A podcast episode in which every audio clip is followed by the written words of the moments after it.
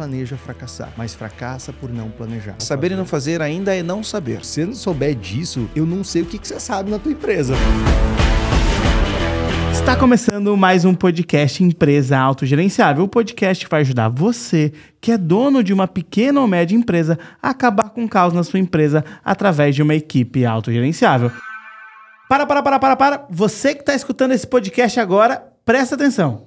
Seguinte, Marcelo Germano tem um convite que ele é muito importante, então preste muita atenção nesse convite que o Marcelo vai te dar agora. E aí, comandante, tá feliz? Olha só. É, o ano de 2023 vai ser um ano desafiador.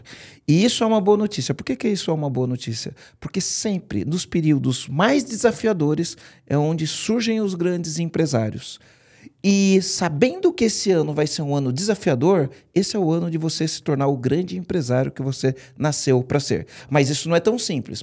Para que isso aconteça, você vai precisar de algumas coisas, como, por exemplo, né, definir muito bem quais resultados você quer alcançar e depois disso você vai ter que ter ação massiva para produzir esses resultados. Então, o que, que a gente resolveu fazer para vocês? A gente vai fazer a jornada da grande virada empresarial, que vai acontecer do dia 24 até o dia 29 de janeiro. Então, é ao vivo, eu vou estar tá lá, é ao vivo, online, eu vou estar tá lá trazendo um conteúdo para você se preparar para esse ano, para você fazer um ano que seja definitivamente o melhor ano da história da sua empresa Mas eu preciso te avisar, tá? Não vai ser moleza, não. Vai ser para quem realmente está comprometido a fazer um ano diferente. Aproveitar a oportunidade dos desafios. Né? Eu gosto de falar que quando a maré sobe, ela sobe para todos os barcos. Quando ela desce, a gente vê quem está nadando pelado. Então, agora é a hora de você criar casca, criar musculatura para sair forte no final do dia, para sair forte no final do ano, para sair forte no final do jogo.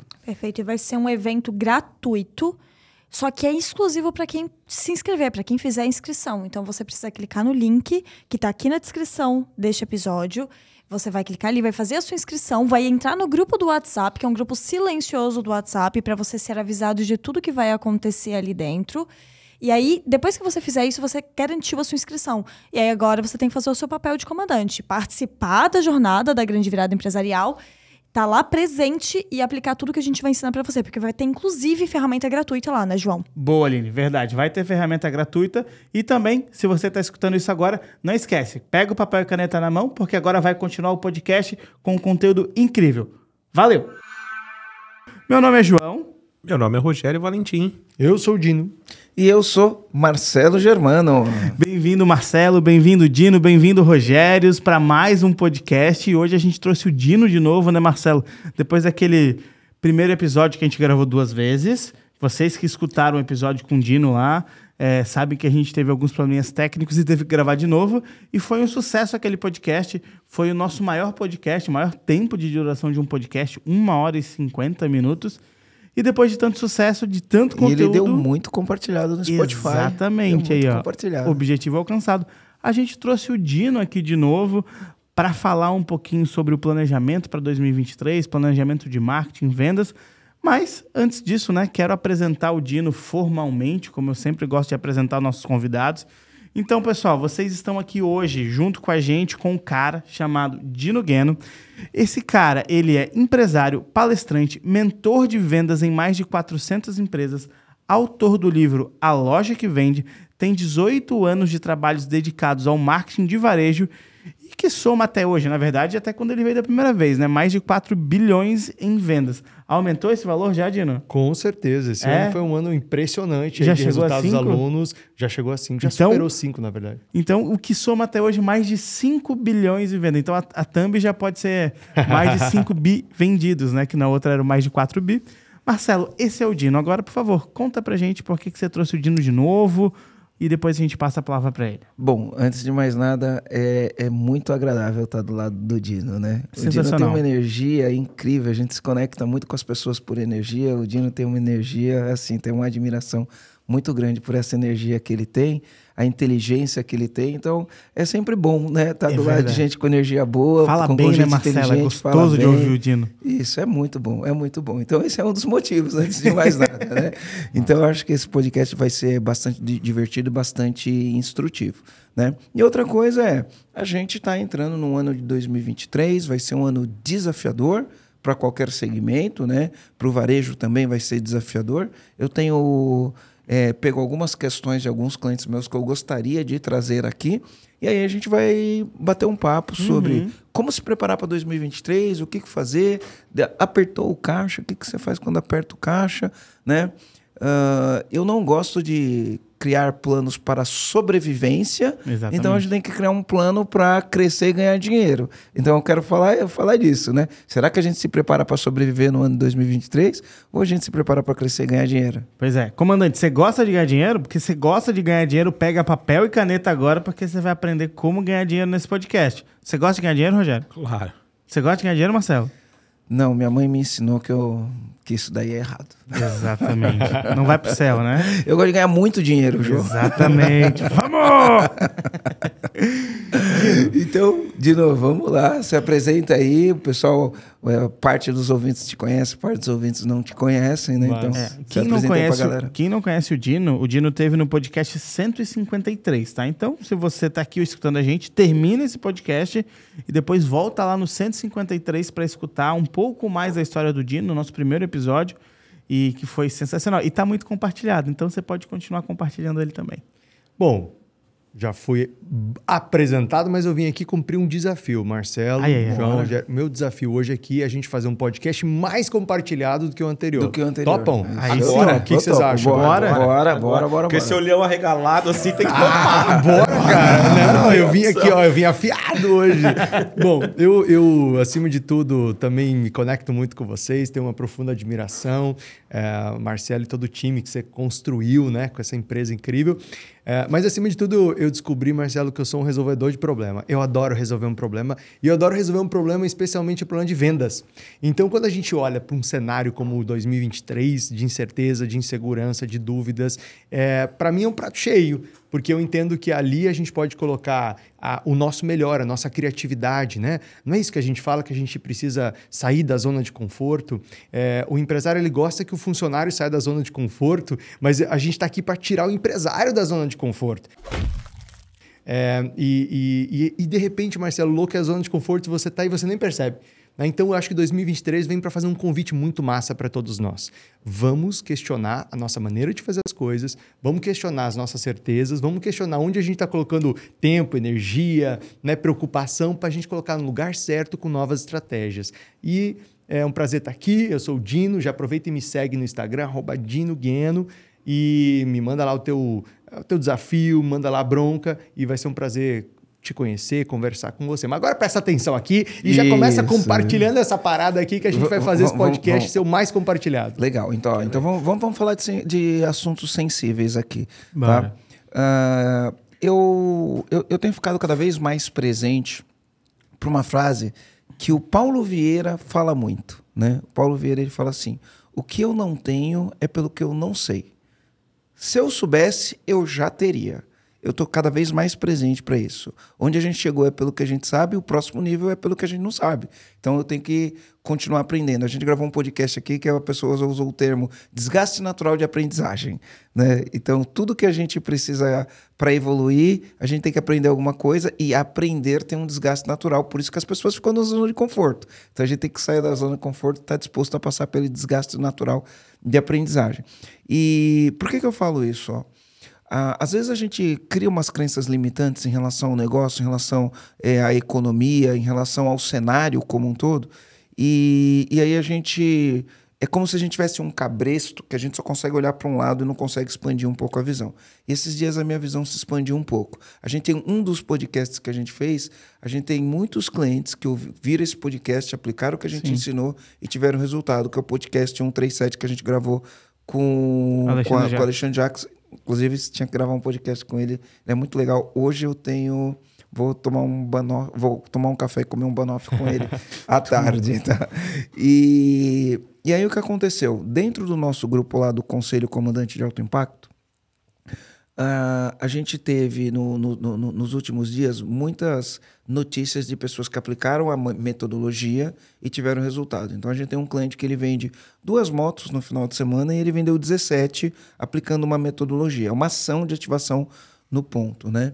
A gente teve um cliente que trabalha com energia solar, vendeu 3 milhões e meio num dia. 3 milhões. 3 milhões e muita meio num dia. Ele vende 3 milhões por mês, vendeu 3 milhões e meio ah, num dia. E aí, eu já estava achando que isso era demais, e aí eu vi uma empresa que vende pisos, que vende 16 milhões por mês, vendeu 36 milhões em um dia. Vende 16 milhões por mês, vendeu 36,7 milhões por mês em um dia.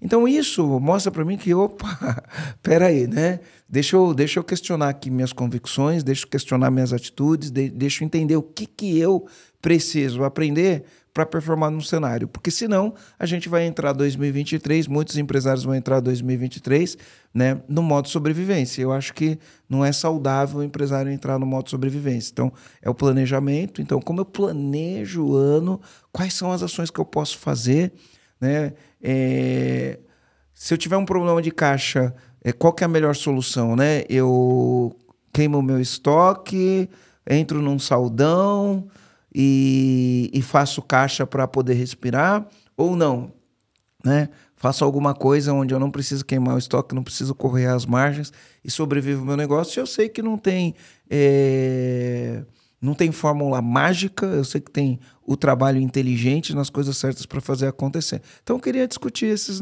esses negócios aí. Imagino que essa altura do campeonato, Dino, tenha muito empresário que vai passar o ano com uma venda menor do que esperava e um estoque maior do que deveria Sim. né? E um aperto no fluxo de caixa. Então ele já entra em janeiro, né? Precisando fazer alguma ação é, para resolver isso daí. Ou, né? Se der tempo ainda no fim de ano, né? Para fazer isso daí. Eu não sei se esse podcast vai ao ar esse Acho ano ainda. não. Provavelmente vai no, no, ar- no, pro ar no ano 2023. Como você já começa 2023 jogando um jogo, de- algumas pessoas vão jogar um jogo de sobreviver, algumas pessoas vão jogar o jogo de crescer, né? Mas é ser conservador nessa hora, ser agressivo nessa hora. Vamos lá, o que, que você acha Qual que é o disso primeiro tudo? passo? Massa. Bom, eu, eu- quando a gente esteve aqui da outra vez, você usou uma expressão que eu adotei. Eu, eu, eu tomei emprestado a sua expressão, que é a profecia autorrealizável. É, eu penso que 2023 tem muito a ver com profecia autorrealizável. É, se você pensa que vai ser um ano muito ruim, se você pensa que vai ser uma desgraça, você vai colher uma desgraça. Se você pensa que vai ser um ano ah, intermediário de sobrevivência, você sobrevive. Agora, se você pensa e planeja e age massivamente para ser um ano de crescimento, é isso que você vai ter. Eu gostei, gostei disso. O Tony Robbins fala: agir massivamente. Comandante, agir massivamente. Agir massivamente é você colocar toda a tua energia na, na, na ação que vai gerar um resultado. Agir massivamente. Perfeito. E aí eu não estou falando de pensamento positivo, não estou falando aqui de coisas falando de abstratas. agir, é. falando de agir. Eu tô falando o seguinte, ó, se eu acredito que vai ser bom e se eu ajo para isso e se eu busco os recursos para isso, sejam eles financeiros, tecnológicos, de inovação, de pessoas, De treinamento, time de vendas. ir para cima e fazer isso acontecer.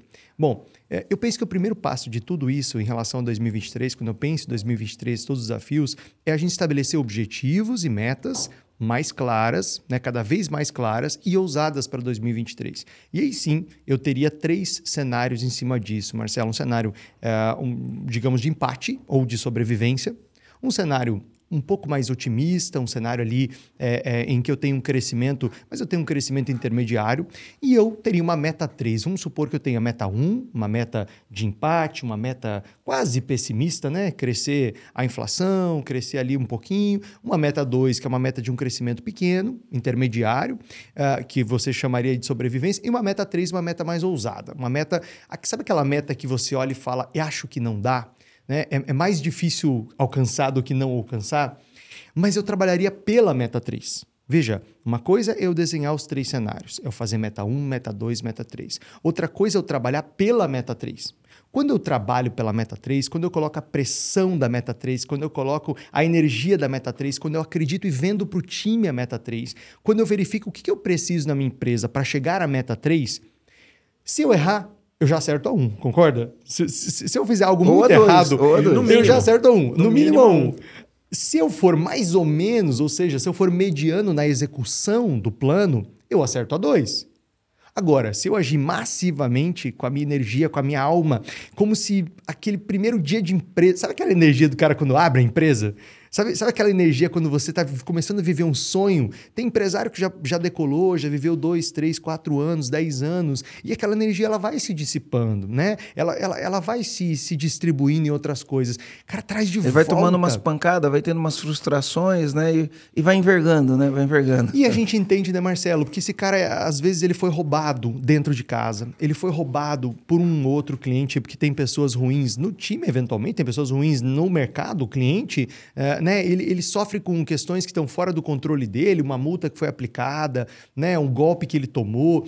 é, é, enfim. é- Ou, ou o time não está acompanhando a evolução do que está acontecendo no mercado, com as novas técnicas, com o novo jeito de vender, com o, o- o novo perfil de comportamento do consumidor. Exato, e aí vai desconectando, isso vai deixando o empresário muito desanimado às vezes. Agora, vamos trazer de volta aquela energia de quando ele começou, vamos trazer de volta aquela, aquela crença, aquele desejo, aquele sonho que fez o olho dele brilhar e fez ele dar esse passo arriscado que é empreender no Brasil. Bom, se eu traba trabalhar massivamente para a Meta 3, é bem provável que eu chegue a todos os meses? Talvez não, talvez não. Talvez eu Talvez não, certamente eu vou ter meses em que eu faça a meta 3, talvez vai ter meses que eu faça a meta 2. Eventualmente pode ter um mês um pouco mais difícil, ou que me falte estoque, ou que a liderança esteja ausente por algum motivo e ainda não tem uma empresa autogerenciável, e por isso, quando a liderança ficar ausente, o, o resultado pode cair né, nesse cenário. Mas imagina o saldo do ano. Né? Se esse saldo do ano chegar próximo a essa meta 3 ou superar essa meta 2, né, você já teve um ano ah, de muito melhor. Então, assim, respondendo a pergunta, o primeiro passo para mim é revisar os, os meses, cada mês do ano anterior, olhar para 2022 e entender os meus gráficos de venda, entender quais foram os meus piores meses e fazer uma reflexão com o time de vendas. Por que foi um mês ruim? Faltou produto? Faltou ação de marketing? O time estava incompleto, o time foi menos produtivo do que poderia, concorrentes foram muito mais agressivos e eu não soube responder, eu não soube acompanhar. Quer dizer, o que construiu meses ruins? E aí entram elementos. Ontem, por exemplo, eu fazia uma reunião com uma rede lá de Dourados, Mato Grosso do Sul, de lojas de confecção. E confecção ela tem uma particularidade. Confecção ela tem a particularidade de ser muito sensível ao clima. Então imagina, a gente está hoje aqui gravando esse podcast, a gente está entrando no verão e tá frio pra caramba. ó. E Você tá- chovendo, e você tá de, chovendo. você tá de manga longa Eu, tava hoje. de colete e tirei o colete, Exato. né? Mas Então a gente está no, no verão aqui em Floripa e tá frio e tá chuva. Então, quem é de moda e se preparou para o verão só para o verão e não tem uma ação B, o que, que acontece com a venda hoje? Vai despencar. vai despencar a venda né? e você não tem como jogar uma coleção de moda do dia para noite. Exato. pra-. Algumas pra são feitas quatro meses antes, cinco meses antes. Sabe, sabe quando, como eu sofro bastante às vezes, Ah. né? Então, o nosso tempo é invertido com o tempo na, no, no hemisfério norte. Né? E normalmente, normalmente, quando é, as minhas filhas tiram férias em julho, em julho, eu vou para o hemisfério norte. As férias de fim de ano eu fico no Brasil. Eu, eu, eu fujo desse frio todo, enfim. Né? Mas fiquei com vontade de ir para Nova York com você aqui Bora. na semana que vem. E, então, mas normalmente o que, que acontece? É, eu chego nos Estados Unidos e lá é verão, né? E aqui no Brasil é inverno. Ou, ou eu chego na Europa, na Suíça, na, na Itália, eu chego lá, é, é verão e aqui é inverno. Aí eu quero comprar roupa de frio. Não tem. Você roda loja, loja, loja, loja, loja, não acha. Eu fui para Nova York em julho agora e minha filha queria que eu, que eu comprasse lá uma jaqueta lá. Tem um, um estilo de jaqueta é, que, a- que, que os adolescentes usam, né? Eu não lembro agora o nome, jersey, jersey, não lembro o, o estilo. Beleza, meu, eu procurei em Nova York inteiro. Não achei. Não tinha, porque tá fora da estação, né? A mesma coisa acontece aqui. O cara não está preparado para isso. Se estiver chovendo, é, vai perder venda. Eu, eu tenho uma coisa engra- interessante. Eu tenho uma amiga que trabalha na Renner, Uhum. aqui no, em Florianópolis. E quando chega o verão, quando chega o verão, é, se fizer muito sol, muito sol, muito sol, as vendas dela, de- dela caem. Mas se chover, no dia que chove, o shopping lota Sim. Lota. E aí ela arrebenta de vender. Então ela entra sempre o ano é olhando para como que vai estar a chuva. Uhum, sim, sim. E aí você vê, a chuva que ela é um problema, ela pode ser uma solução, mas você concorda comigo que eu não controlo a chuva? Não controla. Assim como eu não controlo a política, assim como eu não controlo as leis, eu posso interferir nela se eu fizer um grande movimento. Mas eu não controlo a política, eu não controlo a chuva, eu não controlo as leis, eu não controlo a concorrência, eu não controlo o cliente. Então existem fatores. Eu não controlo uh, o trânsito internacional. Se vai ter lá um porto. Lembra esse ano que você teve no Egito? Foi no Egito? Foi no canal de Suez, né? Que você teve ali um acidente com um navio que trancou o canal de Suez e, e, e, isso atrapalhou é, todo o trânsito de, uh, mercadorias. De, de, mercadorias no mundo. Quer dizer, uh, eu não controlo esses fatores. Agora, eu posso mitigar, eu posso, me, eu posso prevenir algumas coisas. Mas voltando à história da curva de vendas, então eu identifico quais foram os três melhores meses do ano passado. Eu identifiquei quais foram os três piores, por que foram. Anotou aí? Quais foram os três piores e por que foram ruins? E não vem dizer que foi a chuva. Por quê? Porque a chuva você não controla. Acabamos de falar, eu não controlo a chuva, não controlo o concorrente. Eu tenho que entender o que aconteceu dentro de casa que eu não fiz. Quais foram os três melhores meses? Sim. E não vim dizer para mim que você não sabe, porque o empresário que não sabe, porque fez um recorde de vendas, meu amigo, se você não souber disso, é, eu não sei o que, que você sabe na tua empresa. Porque pensa bem, quando vocês estavam comemorando, eu lembro aqui, foi em junho, julho, julho vocês comemoraram aqui. Eu tenho certeza que se eu sentasse, João, né, que é uma liderança aqui, sentasse com o Rogério, sentasse com, com o Germano, sentasse com todo o time aqui do IAG e perguntasse: vem cá, o que, que vocês fizeram recorde de vendas? Eu duvido que a resposta aqui dentro do EAG seria: ah, não sei, ah, o pessoal está comprando. Vocês iriam me listar uma série de ações que vocês realizaram, coisas que vocês fizeram, estratégias que vocês utilizaram. A gente teve um evento incrível. Né? Isso, foi um evento fez uma um, conversão. É. Lembro, lembro. Queria até tomar tequila com vocês lá, mas daí, como era só para a equipe, daí aquele dia eu não me ofereci, mas o próximo eu vou. E aí, veja bem, tequila, por, não. por que, que foram os três melhores meses, né? Por que, que, por, por que aconteceu? O que, que eu fiz? Porque às vezes o empresário ele tem um pico de venda e ele não para para fazer essa análise importantíssima. Peraí, o que, que a gente fez? Uh, o que, que provocou? É, o que, que, o que, que é, pode ter contribuído para esse pico de venda? Porque tem um aprendizado que eu vou replicar no ano seguinte. Tem um aprendizado que eu posso replicar em qualquer outro mês do ano. Então a empresa ela ensina a gente. A empresa é uma escola incrível, ela é uma escola maravilhosa. E às vezes a gente fica buscando o que, que a referência do mercado está fazendo, isso é importante. Mas só que a referência que a do tá mercado tá é. é outra cultura é outro, é outro panorama, é outro histórico, é outro jogo. E às vezes a referência ela tem recursos tão grandes, tem recursos tão sofisticados que eu numa empresa média e pequena eu não vou ter disponível. Então é melhor eu buscar, claro, a referência do, do grande. É, é, eu gosto muito, principalmente Marte, né? Eu vou ver que campanha que ele está fazendo, que ação que ele está fazendo, como é que ele está lidando com o ponto de venda. E vou, já vou dar um exemplo prático disso. Mas eu preciso aprender dentro de casa. Então eu olho para os meses piores e olho para os meses melhores e vou aprender com os meses. Eu olho para os. Uh, e esse exercício com vendas é muito interessante, né? De ouvir o time de vendas. É, a construção desse plano de vendas, a construção desse, desse planejamento para 2023, ele tem que ter esse elemento de dentro de casa. Né? Ele tem que ter esse aprendizado. Quando eu falo da, da questão da, de, de olhar para os referências, eu vou dar um exemplo bem prático. A gente está gravando aqui próximo do Natal, né? Pode ao ar aqui em janeiro e tal, uhum. mas a gente está próximo do Natal. E esse exemplo que eu vou dar, ele pode servir para qualquer outro momento do ano. Quando você vai agora, hoje, numa loja do Boticário, quando começa o Natal, acontece uma coisa linda em 3 mil lojas do Boticário. 3 mil lojas, mais de 3 mil lojas as 3 mil lojas no dia que entra a propaganda lá na Globo, no dia que vira o banner do site, no dia que começam as campanhas de tráfego, né, os anúncios digitais do Boticário, todas as 3 mil vitrines estão iguais, com o mesmo fundo de Natal. Você entra na loja, o mesmo, o, o primeiro corner ali, o primeiro ponto Todas promocional tá com decoração de Natal. Você dá mais dois passos, tem os kits de Natal você dá mais três passos, logo no fundo da loja está lá comunicação de Natal e sugestões de presente. 3 mil lojas fazem isso ao mesmo tempo. Né? Esse alinhamento eu tenho que aprender com os líderes. Ah, Dino, mas eu não sou boticário, eu não tenho 3 mil lojas, eu tenho duas, três, dez lojas. Muito mais fácil. É mais fácil. Exatamente. Não é? O que te custa você padronizar, você organizando como a gente vai ensinar aqui, com calendário, com planejamento? Se eu sei que dia 1 de dezembro de 2023 vai começar meu Natal, eu sei que lá pelo dia 20 de novembro, esse material de loja Tem que estar pronto. tem que estar pronto. E eu sei que eu tenho que aprovar, deixar isso já organizadinho com a minha agência de propaganda ou com o meu pessoal de marketing lá pelo dia 10 de dezembro, para dar os 10 dias de produção. Por quê? Porque uma coisa mágica acontece no varejo e quando eu penso em planejamento, isso me brilha os olhos. É que as datas não vão mudar de lugar. Então, Natal vai ser Natal, Black Friday vai ser Black, Dia das dezembro Mães vai... vai ser Dia das Mães. Tudo vai né? ser igual. Páscoa vai ser Páscoa.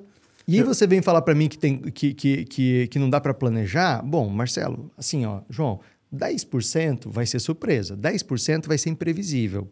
Mas fazem. Você falou 90%. 18? Eu tô indo pro ano 19 já, ano que vem eu bato 20 de varejo.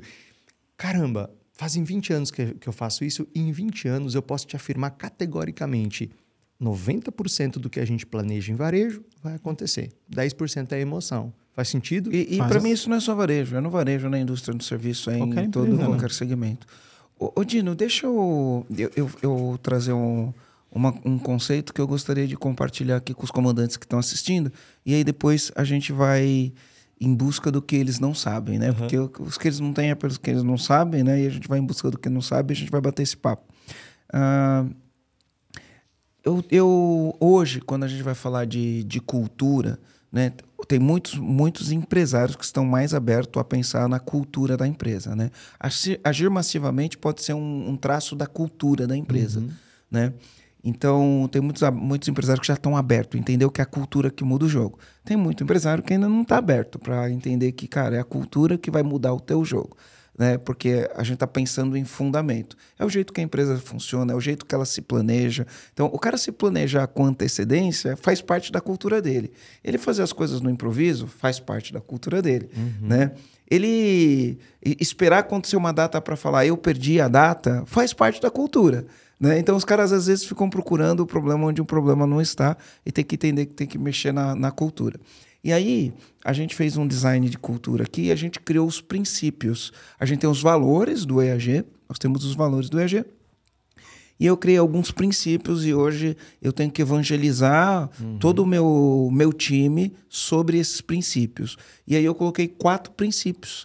Né? E eu queria compartilhar esses princípios porque eu acho que esses princípios têm a ver com enfrentar um ano difícil, tem a ver com conseguir um resultado que talvez seja inacreditável, né? E esse princípio pode ser orientador para o empresário e para todos os funcionários. E aí eu recomendo que o empresário assista ou ouça esse podcast junto com os funcionários, porque aí vocês conversando com base no que vocês vão ouvir. A gente tem muitos empresários que usam o nosso podcast para treinar os funcionários, inclusive em grandes empresas. É, eu tenho recebido muitas pessoas que me param na rua, gente que trabalha em pequena empresa, média empresa, grande empresa, e os caras falam: "Ó, a gente treina nossos funcionários no seu podcast. Isso é muito legal, isso é muito legal.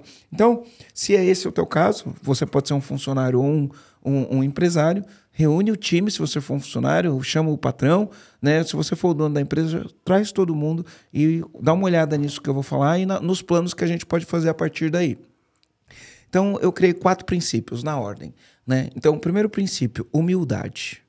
A gente tem que ter humildade para entender que o resultado que a gente não tem né, é pelo aquilo que eu não sei. Pô, eu consegui montar uma empresa que fatura 30 milhões. Aí eu vou lá e fico todo arrogante vaidoso para falar: ah, eu tenho uma empresa que fatura 30 milhões. Mas eu tenho que ter humildade para entender que eu não sei como faz uma empresa que fatura 50 milhões. Eu não sei como faz uma empresa que fatura 100 milhões. Eu tenho que ter humildade para saber que eu não sei isso. Então, ah, meu, eu tô com dificuldade no. Meu, não tô conseguindo chegar no ponto de equilíbrio. Eu tenho que ter humildade para olhar e falar: eu não sei chegar no ponto de equilíbrio. Né? Não culpar alguém, culpar o governo, é, é- é ter humildade para falar: eu não sei. Então, primeiro princípio, humildade. Entender o que a gente não sabe para poder resolver o problema. Aí, número dois, cara, tudo bem você não saber. Chegou até que não sabe, não tem como voltar atrás, o tempo não volta atrás, né? Mas eu tenho que ter o outro princípio, que é curiosidade. Cara, se eu não sei, quem sabe onde está essa informação, o que, que eu preciso aprender para saber isso daí? Então é curiosidade. Tem que buscar. Então, você vai ouvir esse podcast aqui, você vai aprender coisas que você já sabe e coisas que você não sabe.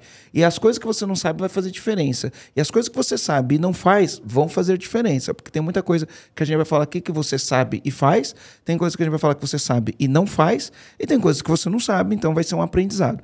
Então eu tenho que ter curiosidade, curiosidade para aprender. Né? Aí eu vou para o próximo princípio, né? que é capricho. Então eu gosto muito daquela frase do Cortella. Né? O que, é capricho? É você fazer o melhor que você pode na condição que você tem, enquanto você não tem condição de fazer melhor ainda. Por quê? Porque às vezes o empresário pode virar ou, ou, o time pode virar e falar: ah, mas a gente não tem um MacBook com alta velocidade, com placa de vídeo XYZ para fazer tal coisa. Aí eu não tenho a câmera tal para fazer tal vídeo. Ah, beleza. O que, que é capricho? É você fazer o melhor que você pode na condição que você tem, enquanto você não tem condição de fazer melhor ainda. Ah, você precisa tirar uma foto para colocar no teu e-commerce. E aí você não tem uma, uma Sony A6500 cheia de tecnologia para bater a foto. Bate com o celular. Uhum. Mas bate uma foto boa com o celular. Procura a posição da luz direito. Procura colocar aquilo que fica no, numa exposição melhor. E aí é capricho. É você fazer o melhor que você pode na condição que você tem. Porque tem muita pessoa que fica: ah, mas então eu preciso disso para fazer isso. Isso não é capricho. Ah, então eu preciso de mais gente para fazer isso. Isso não é capricho. Né? Eu só preciso ter capricho na hora de fazer com a condição que eu tenho, enquanto eu não tenho condição de fazer isso. Aí tem empresário que vai falar, ah, mas para fazer isso eu preciso contratar mais cinco pessoas. Não, capricho. Chama todo mundo fala, vamos ter capricho, vamos fazer bem feito uma vez só, fazer do melhor jeito, fazer uma vez só para não errar, para não ter retrabalho. Capricho. Aprendo, coloco, faço com capricho, né? Sou disciplinado, sou diligente, faço aquilo. Então, esse é o, esse é o terceiro. Se a gente fizer as coisas com capricho, é o capricho de fazer as coisas bem feito que vai dar a gente condição, que é a condição que a gente está buscando e a gente não tem ainda. Não é primeiro eu tenho a condição para depois eu fazer com capricho. É primeiro eu tenho capricho para depois ter a condição. Né? E aí o último, o último princípio é velocidade. Né? Aprenda rápido, teste rápido, erre ou acerte rápido e aí melhore rápido aquilo que você fez. Né? Então as pessoas demoram para testar. Quando testa e erra, não melhora aquilo, né? não, não tem um aprendizado. Quando testa e dá certo, não melhora aquilo, não tem aprendizado. Então, é, velocidade é, meu, testa rápido, erra rápido ou acerta rápido. E aí, uma vez que você testou, fez uma vez, né? acertou ou errou, melhora rápido e vai de novo. É o que você falou da ação massiva, cara. É rápido. Não, ah, em março eu faço. Não, você vai fazer agora, em janeiro. Né? Vai testar rápido, vai errar rápido, vai acertar rápido, vai melhorar rápido e vai buscar o resultado rápido. Então, quatro princípios, né? Só repetindo, se você não anotou, anota, reúne teu time, fala, discute sobre isso, fala, o que, que você acha disso? O que, que a gente precisa fazer para ter mais capricho? O que, que a gente precisa fazer para agir rápido? O que, que a gente precisa fazer para agir na condição que tem, enquanto não tem uma condição melhor ainda? Então, Testa rápido. Né? Então, vamos lá. Princípios, né?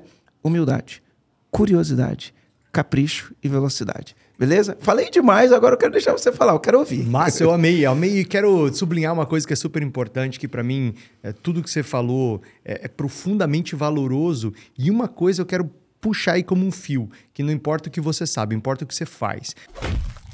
Né? A gente que está nesse, nesse movimento que todos nós estamos aqui de compartilhar, de ensinar, é, de aprender, de trazer à tona boas práticas que funcionam em empresas de verdade, não na imaginação, a, gente eventualmente se depara com pessoas que falam assim: ah, mas isso eu já sabia. Ah, o Marcelo, eu vou, eu vou escutar esse podcast todo, eu vou fazer essa imersão, eu vou fazer esse curso, mas isso eu já sabia. E eu sempre faço essa, essa, esse convite, né, Marcelo? Assim, tudo bem, mas disso que você sabe, o que, que você faz? E o que você faz com consistência, com disciplina todo santo dia? Né? Por que, que todo mundo sabe que tem que ter planejamento? Mas por que 98% das empresas, uma pesquisa recente da Pricewaterhouse mostrou que no Brasil 98% das empresas carecem de um planejamento de médio e de longo prazo. 98%.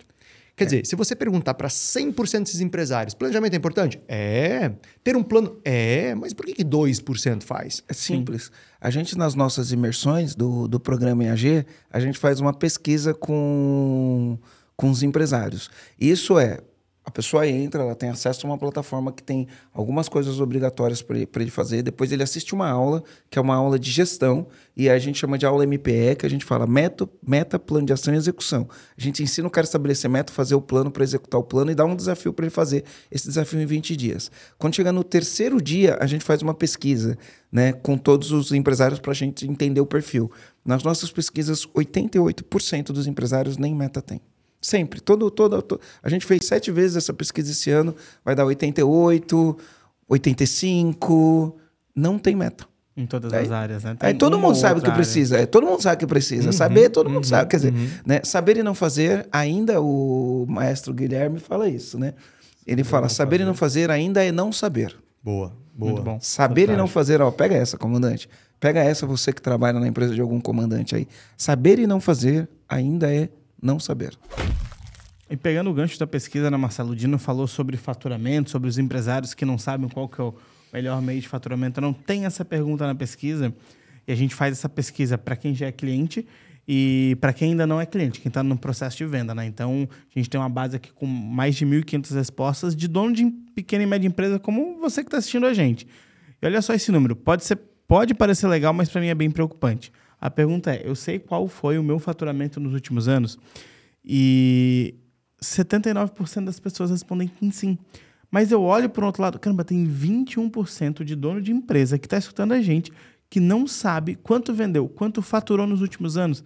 Então, para responder aquela tua pergunta, ah, meu, se você não sabe o quanto que você faturou, cara, tem gente que não sabe. E Tem muita 20 gente, né? Tem 20% da galera que está escutando a gente que não sabe. Se a gente fizer aí uma. Se olhar os milhões de É, CNPJs que existem, É, né, exatamente. Então, vai dar pô, milhões de pessoas e empresas que não sabem o que estão A fazendo. gente tem muita gente que escuta a gente e possivelmente essa, essa estatística representa essa galera que está escutando a gente. Qual, qual é a estatística para meta, João? Você tem aí? A estatística de eu tenho Tenho. meta na minha empresa, Uhum. eu tenho meta em todas Tenho. as áreas, Tem todos os todos- departamentos? Tenho todos os dados, né, Marcelo? É, 88%. Isso aqui é para quem não faz o programa, né? Antes de chegar no EAG. 88% das empresas não possuem metas em todas as áreas da empresa. Isso aqui não é uma amostra de 10 pessoas de 100. Uhum. Tem 1.500 respostas. É muita gente. E do Brasil inteiro, não é só de Florianópolis. E Então- isso daí tá no controle do dono da empresa, né? Estabelecer a meta, sim. acompanhar a meta, tá no controle do dono da empresa. E aí, E é aí uma o cara coisa... foca em, em querer controlar o que não tem que controle. não tem controle. Não, o pior, Rogério, é assim, ó. a- aí você pergunta, como é que foi o teu ano? Ah, foi ruim. Ou, ah, podia ter sido melhor.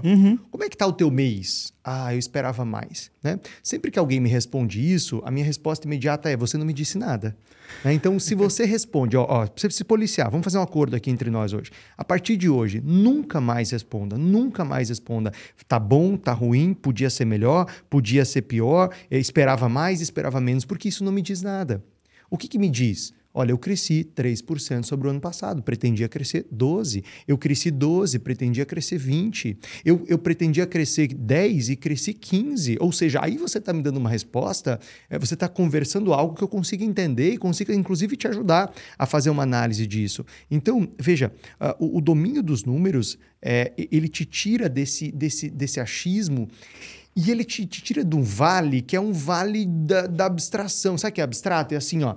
Ah, mas tá tudo ruim. Nossa, 2023 vai ser terrível por causa disso, por causa daquilo. Ah, não, mas estão falando aí, estão falando lá no meu grupo, estão falando entre outros empresários, estão falando Sempre coisas. falando, né? E aí, mano, você desenha um cenário na tua cabeça que ele não é concreto, ele não é real, ele é uma série de suposições, ele é um empilhamento de suposições normalmente pessimistas, que dificilmente te empilham suposições otimistas.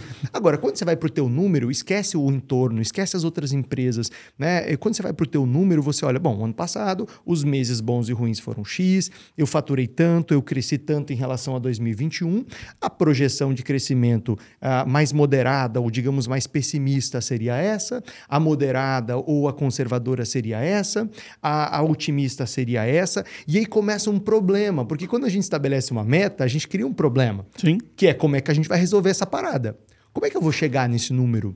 Então, esse é um problema maravilhoso. Quando eu falo de resolver problema, é esse problema que eu gosto de resolver, tá? Legal. Que é como que a gente vai fazer ao longo de 365 dias no ano para construir esse resultado que a gente almeja, que a gente sonha, que vai deixar a gente feliz, que vai distribuir dividendos para os sócios, que, Que vai vai, deixar dar a remuneração equipe variável para o time. vai pagar bem as pessoas, vai comprar. Porque assim, veja bem, quando você, meu amigo, que é empresário, empresário, ou até executivo, até colaborador, quando você eh, ajuda a estabelecer essa meta, construir essa meta, ajuda a construir uma solução para essa meta, você tem que pensar nessa cadeia. Essa empresa vai comprar mais da indústria, essa indústria vai gerar mais impostos, essa indústria vai gerar mais empregos, a transportadora vai gerar mais empregos, vai gerar mais receitas. A Movimenta todo o ecossistema, né? Bingo, a tua empresa. Você quer melhorar o Brasil? Você está preocupado com o Brasil? Você está preocupado de verdade com o país? Você está preocupado de verdade com a tua cidade, com o teu bairro? Vamos fazer a tua empresa vender mais? Vamos fazer a tua empresa gerar mais dividendos? Vamos fazer a tua empresa gerar mais é, é, comissões para o teu time comercial? Vamos fazer a tua empresa gerar mais empregos? Isso está no meu controle, isso eu consigo fazer. E isso, de fato, Marcelo, a gente está falando antes de começar, né? Quais são as discussões importantes? Para mim, a discussão mais importante é como a nossa empresa, hoje lá, como a rede milionária, vai conseguir gerar mais empregos. Eu tenho certeza que para você uma discussão importante é como o EAG vai crescer, A gente estava vai criar mais empregos. agora, né? Como que o Marcelo pode beneficiar mais o time que está ali para crescer, para a empresa crescer. E que falo, Dino, que é, esse tipo de discussão, é, ter essa clareza dos números, é o que a gente não pode deixar de ter em 2023. Não dá mais tempo de ser amador empreendendo. Cara, quando eu começo a ter clareza pel- pelos meus números, pelo que me funcionou, pelo que não funcionou, eu começo a profissionalizar minha gestão, profissionalizar meu negócio. Não dá para começar 2023 ou ir o ano de 2023 no amadorismo, sem saber número, no achismo, ouvindo teorias. É planejamento, é foco, é resultado, é entender onde eu aumento, onde eu não aumento, qual é o plano que eu vou fazer. E é por isso que a gente está falando aqui, né? Como que a gente vai Eu, montar queria esse plano? o- eu quero aproveitar e trazer um negócio aqui para discussão. A gente está falando de ser otimista, de ser pessimista. O que eu não tenho é pelo que eu não conheço. É clareza dos números, olhar para o que foi e entender o que a gente vai fazer. E eu acho que tem um pontinho aqui que é interessante para trazer uma sacada. Eu queria que o Dino falasse disso. Eu acho que tem uma outra coisa que a gente pode fazer. A gente não precisa nem ser otimista nem pessimista. Acho que se a gente observar tudo isso, conhecer os números, entender o que a gente não conhece, eu acho que a gente tem que olhar para as oportunidades. Dino, como que a gente faz para se focar? Porque aí a gente não está sendo otimista nem pessimista. A gente conheceu os números, a gente entende o que está acontecendo. Como a gente faz para focar no que tem oportunidade? Porque tem oportunidade, sempre vai ter oportunidade. A gente anda em roda de empresário e tal, não tem cara discutindo o que, que vai dar errado, tem cara discutindo quais são as oportunidades. Boa. Como a gente foca nisso, Dino? Como que a gente dá uma dica pro Massa. An- antes quem tá antes vendo do, do Dino responder isso aqui, ah, o Dino começou uma construção, né? E aí eu, eu fui falar do, do- dos princípios que sustentam isso, e aí a gente é, deu uma desviada. Então vamos- voltar para aquilo que a gente estava falando antes de eu falar dos princípios, e aí dentro desses princípios a gente responde como a gente constrói a oportunidade. Mas eu quero olhar o isso, princípio. Não, Eu quero- tem que conectar. Eu vou, que- fazer é- um, eu vou fazer um link agora com o que ele perguntou, Marcelo, e, e- e- e você é, colocou os princípios, penso que num- numa maneira precisa, e a pergunta já veio de maneira precisa. É, um dos princípios que você estabeleceu é a curiosidade, né? É, e a tua pergunta tem a ver com curiosidade. Eu penso que uma curiosidade que nós precisamos ensinar o nosso time a ter é onde estão as oportunidades que os meus concorrentes não estão satisfazendo, enxergando. Quando a gente pensa em posicionamento, aí, para quem não assistiu o nosso podcast anterior, vai lá, assiste. Qual que é o número, João? Sobe aí. 147. 147 Ah, ou 147? 174? Hum, Bom, acho que era 153, não era? 153. 153. três. Depois você assiste lá, depois de compartilhar esse, depois de fazer suas anotações, você assiste o 153 ou ouve o 153 no Spotify. É, e um dos pilares é o posicionamento milionário, né? É, então não vou repetir aqui toda a explicação, porque já está lá. Mas onde a gente encontra um posicionamento competitivo e um posicionamento muito próspero para realmente ganhar, não, não ganhar dinheiro, ganhar muito dinheiro em 2023, é a gente identificando quais são os segmentos de clientes ou quais são os segmentos de produtos que os nossos concorrentes não estão atendendo? Quais são os clientes que os nossos concorrentes não estão fazendo felizes? Vou trazer um exemplo bem prático aqui. Nós temos uma ótica aqui de, de Florianópolis chamada Ótica Conceito, que está lá no nosso programa. E quando a gente começou a trabalhar, a Ótica Conceito ela, ela, ela olhava para onde todas as óticas olham, que é normalmente para o público mais velho, Porque quanto mais velho a gente fica, mais a gente tem tendência de usar óculos. Praticamente todo mundo vai usar óculos quando ficar mais velho. Agora, quando você está com 30, 40 anos, a, a, faixa é menor. Quando você está com 20, a faixa é menor e por aí vai. É, é, e aí ele falou, ele questionou, ele fez esse questionamento. Ele falou: peraí, se todas as óticas estão olhando para um público mais velho, escolhem óculos pensando nesse público, montam lojas pensando nesse público, tem um público aqui que está desatendido um público aqui entre 25 e 35 anos, mais jovem, que quer transmitir uma imagem mais jovem, que é um óculos estiloso igual o teu, que é ó, viu? Pá. Que é um que é um tá disposto a pagar mais por isso, por estilo, para uma marca mais bacana. Eu vou para uma reunião, é, eu sou empresário, eu sou um, um, consultor de vendas, eu sou um advogado, eu sou uh, um profissional liberal e eu quero imprimir um estilo mais jovem. O que o que o Fabiano fez da Dáutica Conceito, ele revisou o posicionamento. Ele entendeu qual era o público que a concorrência dele não estava atendendo. E ele reorganizou a empresa dele nesse sentido. Tanto que agora a gente está em dezembro, de 11 meses fechados de venda em 2022, em 10 ele fez recordes em relação aos anos anteriores. E não vem me dizer que o mercado de ótica é pouco concorrido, porque não existe mercado pouco concorrido. É só se você inventar um novo mercado hoje para ele ser pouco concorrido. Tem ótica para tudo quanto é canto. Exatamente, de todos os tipos. E redes grandes e fortes, né? Muito, inclusive é, com capital gringo, né? Quando você pega assim as maiores redes hoje, elas tiveram uh, são aporte são, financeiro, tiveram aporte uh, de fundos, né? Ou seja, é, é, um outro outro ritmo de crescimento e expansão. Bom, mas enfim, respondendo a tua pergunta, eu entendo que a gente precisa ter esse olhar de curiosidade, tanto como empresário como como colaborador. E a gente tem que olhar para a concorrência e aí a gente comete um pecado. O pecado é, sabe a história que a grama do vizinho é mais verde? Sim. A gente tem esse problema crônico em que a gente consegue listar todas as vantagens da concorrência, a gente consegue descrever tudo que a concorrência é melhor, a gente consegue olhar para tudo que a concorrência faz mais bem feito do que nós, e nós temos uma dificuldade absurda de olhar o que, que o concorrente, onde ele é fraco, onde estão as fragilidades dele para qual mercado ele não está olhando, que segmento de cliente que ele não está atendendo, que cliente que ele não está fazendo feliz. Né? Vocês não têm aqui um, um jargão e, um, e, uma, e, uma, e um valor aqui, né? Que é fazer, ser feliz, estar tá feliz. Que, que, cliente que esse concorrente não está fazendo feliz? Cara, tem uma oportunidade imensa ali. Só que isso é um treino. Isso não é uma coisa que vai te aparecer, não vai surgir. Isso é um exercício, esse é um diagnóstico. E eu penso que uma oportunidade para 2023 é eu começar a olhar, peraí, os clientes não vão deixar de ter necessidades. Os clientes não vão deixar de ter desejos. As pessoas não vão deixar de casar, de separar. As pessoas não vão deixar de ter filho. Pessoas não vão deixar de falecer, porque isso acontece, é, uma, é um ciclo da vida. Pessoas... As pessoas continuam querendo emagrecer, as pessoas que, que, continuam querendo ficar fortes, as pessoas que continuam querendo adotar um outro estilo de vida. Isso, isso não muda. É as pessoas terão pet, cada vez mais vão ter pet, vão adotar pet, cada vez mais as pessoas vão se preocupar com segurança e educação dos filhos. Ou seja, essas necessidades, tendo governo A, B, C ou D, essas necessidades, tendo dólar a 5, a 6, a 4,5, a 7, essas necessidades elas vão continuar. Claro, num mercado cada vez mais desafiador, porque o poder de compra foi corroído, a gente estava debatendo isso, só que as necessidades estarão ali na mesa. E o que é consumo? O que é o consumo se não a gente atender necessidades e desejos que os clientes têm em todos os níveis de receita, em todos os níveis educacionais? Então, eu penso que esse é um, é, um, é, um, é um olhar, e você tocou no ponto da oportunidade, que para mim ele é muito caro. E aí, na oportunidade, quando a gente senta para fazer esse exercício, você monta esse calendário, esse plano 2023 mais poderoso. Porque, vou dar um exemplo, as famílias estão cada vez menores. As pessoas querem porções cada vez menores. Vai no mercado. Eu, eu sou filho de, de comerciante, eu cresci dentro de um supermercado, eu sou sócio de supermercado hoje. E quando eu era criança, os pacotes de arroz, de feijão, de açúcar eram todos de 5 quilos.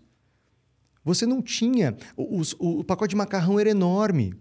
Hoje você vai no mercado, percebe como houve uma inversão. Claro, se você for lá no atacado e tal, ainda tem esses pacotes maiores, famílias maiores. E eu não compro 5 quilos faz muito Exato. tempo. E outra, Marcelo, você vai comprar aquele pão enorme, pão Pullman para a família ou você vai comprar aquele pão meia porção, um terço de porção? Eu compro um terço de porção. É, eu vou falar tá que eu fico fresco. frustrado, porque eu chego lá e tenho aquele pão puma gigantesco, Aham. né? E eu falo, pô, eles podiam fazer um que fosse metade disso Depois eu vou te né? mostrar uma marca. Tem uma marca aqui de Floripa que já, Que- já sacou faz- isso, Ah, já faz legal, pequenininho. legal. Ou eu vou naquela padaria artesanal e compro aquele pão menor que vai durar dois ou três dias, porque eu quero pão fresco. O que eu quero dizer, a, o- a bandeja de iogurte era enorme quando era criança. Hoje você compra um individual. E a oferta de individual é maior do que a oferta tamanho família. E- e- essas são oportunidades que a indústria, que a indústria, como ela investe muito em pesquisa, em planejamento, ela, ela é um pouco mais, ahn, mais Ágil. mais ágil do que o varejo nisso. E eu preciso entender, cara, quais são as necessidades que os meus clientes têm, do que eles estão reclamando, né? O que, que a concorrência não está oferecendo. E 2023, eu distribuí essas soluções, essas campanhas, essas ações, essas mudanças, como eu falei no, no, no posicionamento do Fabiano, que aí ele alterou. Quando ele viu que os concorrentes não olhavam para esse público jovem, ele fez um novo layout da loja, um layout quase uma, é, é uma ótica meio Apple, sabe? Porque é aquela ótica mais limpa, mais moderna, é um produto mais jovem, é um atendimento mais ágil, tem uma tecnologia lá que ela impressiona um público mais jovem, que é uma tecnologia que faz toda uma leitura dos traços, é, do, de onde fica a pupila, de como é que tem que ser o centro óptico ali da lente e tudo isso. Ou seja, ele se reposicionou para uma oportunidade que a concorrência estava deixando passar. Ô Dino, então olha só, a gente estava falando sobre esse planejamento para 23. Então, primeiro eu descubro os piores, os piores ou os melhores meses, depois eu descubro o inverso, né? Então, descubro os melhores meses, o que, que funcionou, quais foram os meus recordes. Descubro os piores meses para entender o que, que não funcionou e qual o plano que eu vou fazer em cima daquilo. Depois eu olho as oportunidades do mercado, que eu acho que casou muito bem com o que o Rogério te questionou. E aí, o que mais eu faço para esse plano de marketing e vendas em 2023? É, e uma outra pergunta que eu queria emendar aqui junto. Tá, e se o comandante está escutando a gente, ele não tem uma pessoa no marketing ou não tem uma pessoa no comercial, como é que ele lida com isso? Eu acho que o Marcelo respondeu muito bem, né? O capricho, mas eu queria ouvir de você também. Boa. Eu vou. Posso falar uma ação prática disso que você falou, Claro, o, Marcelo. o, o João? Uma ação prática. Ah, eu não tenho ninguém no marketing, não tenho ninguém no comercial, né? Uma, uma, uma, uma ação prática. É, Essa semana, semana que passou, eu recebi um- uma mensagem no WhatsApp. Recebi uma mensagem no WhatsApp. O que, que acontece? Eu ia muito para Porto Alegre e toda vez que eu ia para Porto Alegre, eu comprava numa loja lá, lá no Moinho Verde. Lá, Moinho Verde? Esqueci até o nome do bairro. Bom, eu comprava numa loja lá na estação do banho. Toda vez eu comprava lá, eu comprava vela, eu gosto de vela, eu comprava espuma de banho e sais de banho. Então, como eu, eu comprava com frequência, estava sempre comprando com frequência, né? Eu sempre tinha. E aí eu parei de ir para Porto Alegre, não vou mais para Porto Alegre, e parei de comprar naquela loja. Mas toda vez que eu vou para minha casa de praia, que eu olho para minha banheira, eu falo, putz, preciso comprar espuma de banho. Né? Eu gosto de colocar a vela à noite, fica legal, aromática e não sei o quê, e põe uma espuma de banho, fica legal. Eu gosto, mas toda vez que eu vou, eu falo, tenho que comprar.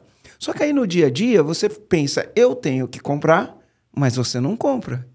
E aí quando você vai lá, você não tem aquela noite agradável, ou n- não que não tenha uma noite agradável, mas você não tem aquilo que você gostaria.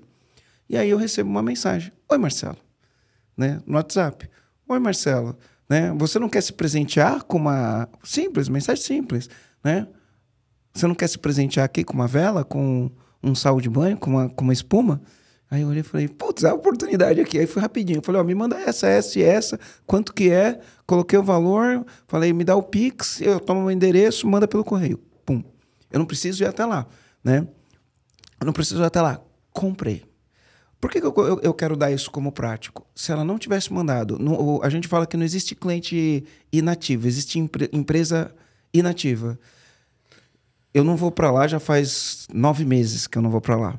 Cara, nesses nove meses ela perdeu uma oportunidade de vender para mim pelo menos três vezes.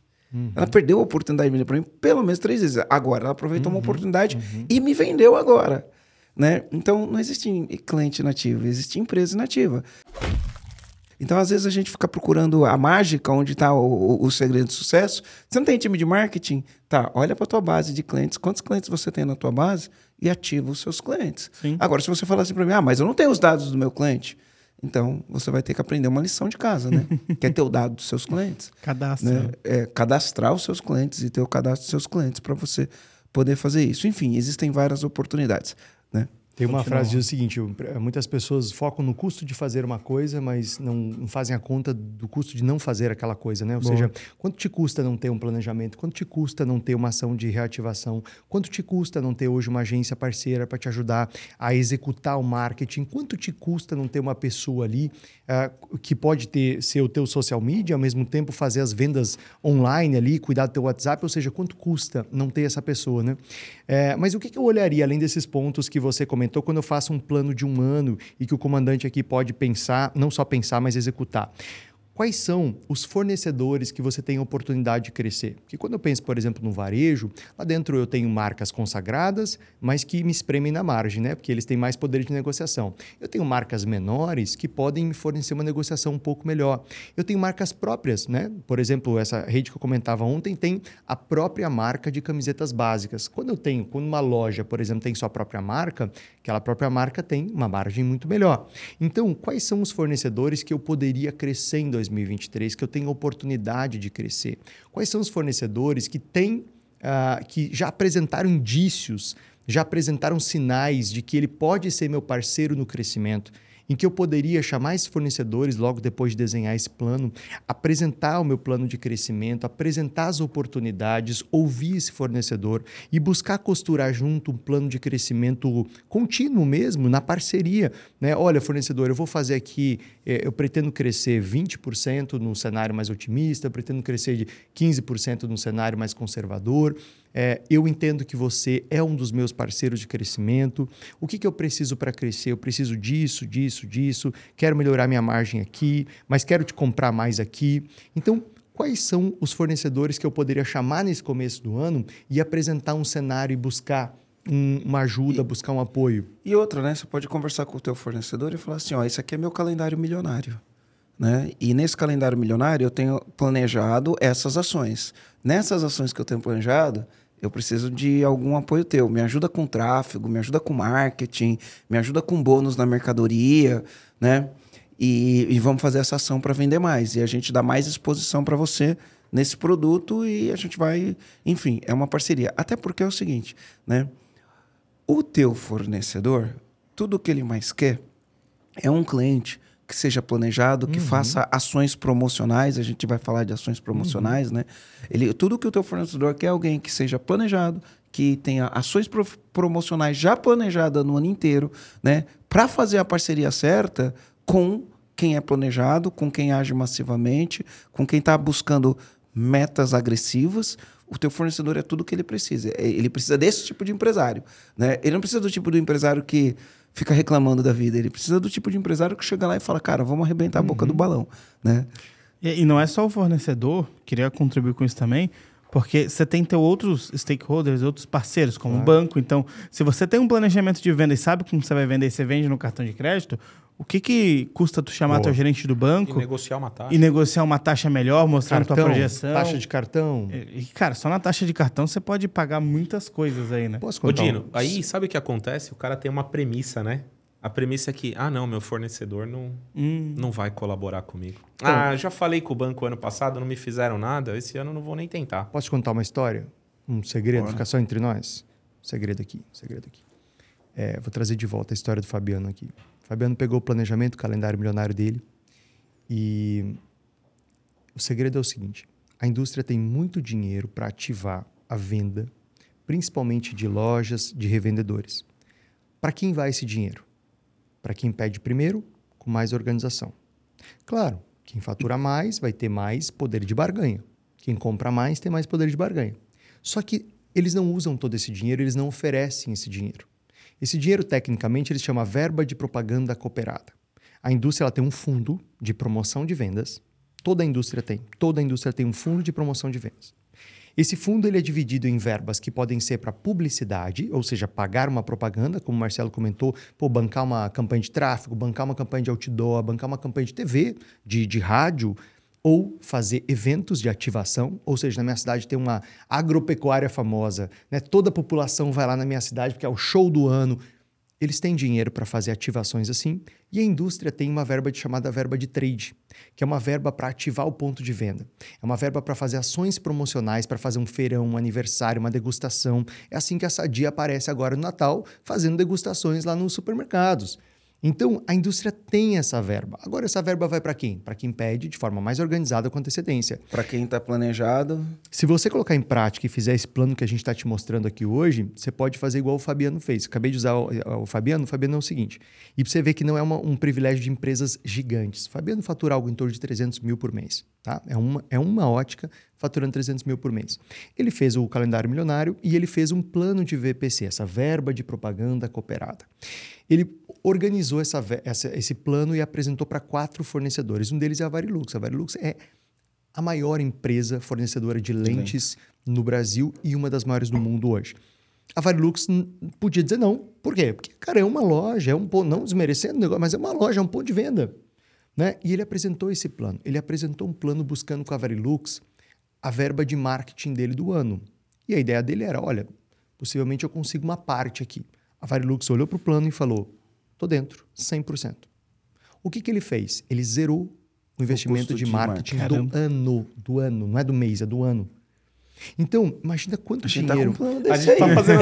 Dira, eu não queria te contar, mas a gente fez a mesma coisa. Só não conseguimos sim ainda, mas estamos brigando. Mas, mas você concorda comigo que o não a gente sempre tem? Sim. sim. Então, o que, que você precisa? De duas coisas. Primeiro, o plano. Segundo, uma cara de pau de colocar esse plano na mesa. cara de pau no melhor sentido de cara de pau, de coragem mesmo, de é. falar de, de, de, negócios, de falar tem, de possibilidade. Tem uma tecnologia para isso, sabia? Ah, qual é? É a do óleo de peroba. Óleo, exatamente. Passa óleo de peroba na cara e vai. Marcelo, fala uma coisa. Se o não eu já tenho. O, o, risco é ter um não ou ter um meio não. Né? Ó, isso aqui tudo eu não consigo. Mas eu consigo uma parte. Pois é. Você já ganhou. Ou, quem sabe, até essa pessoa de Marte que está te faltando, ela já se pague nessa conquista de VPC, porque você vai colocar um dinheiro para dentro, vai fazer a publicidade e vai usar uma parte desse recurso para pagar uma pessoa para cuidar do teu marketing, para cuidar, é, e aí eu não estou falando da tua comunicação, da tua publicidade, mas para cuidar da tua marca, para cuidar das tuas redes sociais, para estudar a tua concorrência, para te ajudar a implementar o calendário, porque uma coisa é desenhar o calendário, outra coisa é fazer ele acontecer no dia a dia, né? para ficar quebrando cabeça dia e noite pensando como que eu vou trazer novos clientes, como é que eu vou reativar o cliente, como é que eu vou ser uma empresa que reativa, né? ou seja, é, dá para fechar essa conta. Então, tem dinheiro na mesa. Então, um ponto é quais fornecedores que eu consigo é, que eu consigo crescer em 2023 e que eu vou trazer para esse plano de negócio. Outra pergunta: quais são os produtos ou serviços, no caso de empresas de serviços, que são mais rentáveis, que seria interessante eu crescer a participação deles? Por quê? Nem tudo aquilo que eu vendo mais é aquilo que é mais interessante para o meu resultado. A gente está falando aqui de ganhar dinheiro, não, de ganhar muito dinheiro em 2023. Quais são os, as linhas de produtos e serviços que eu posso crescer em 2023?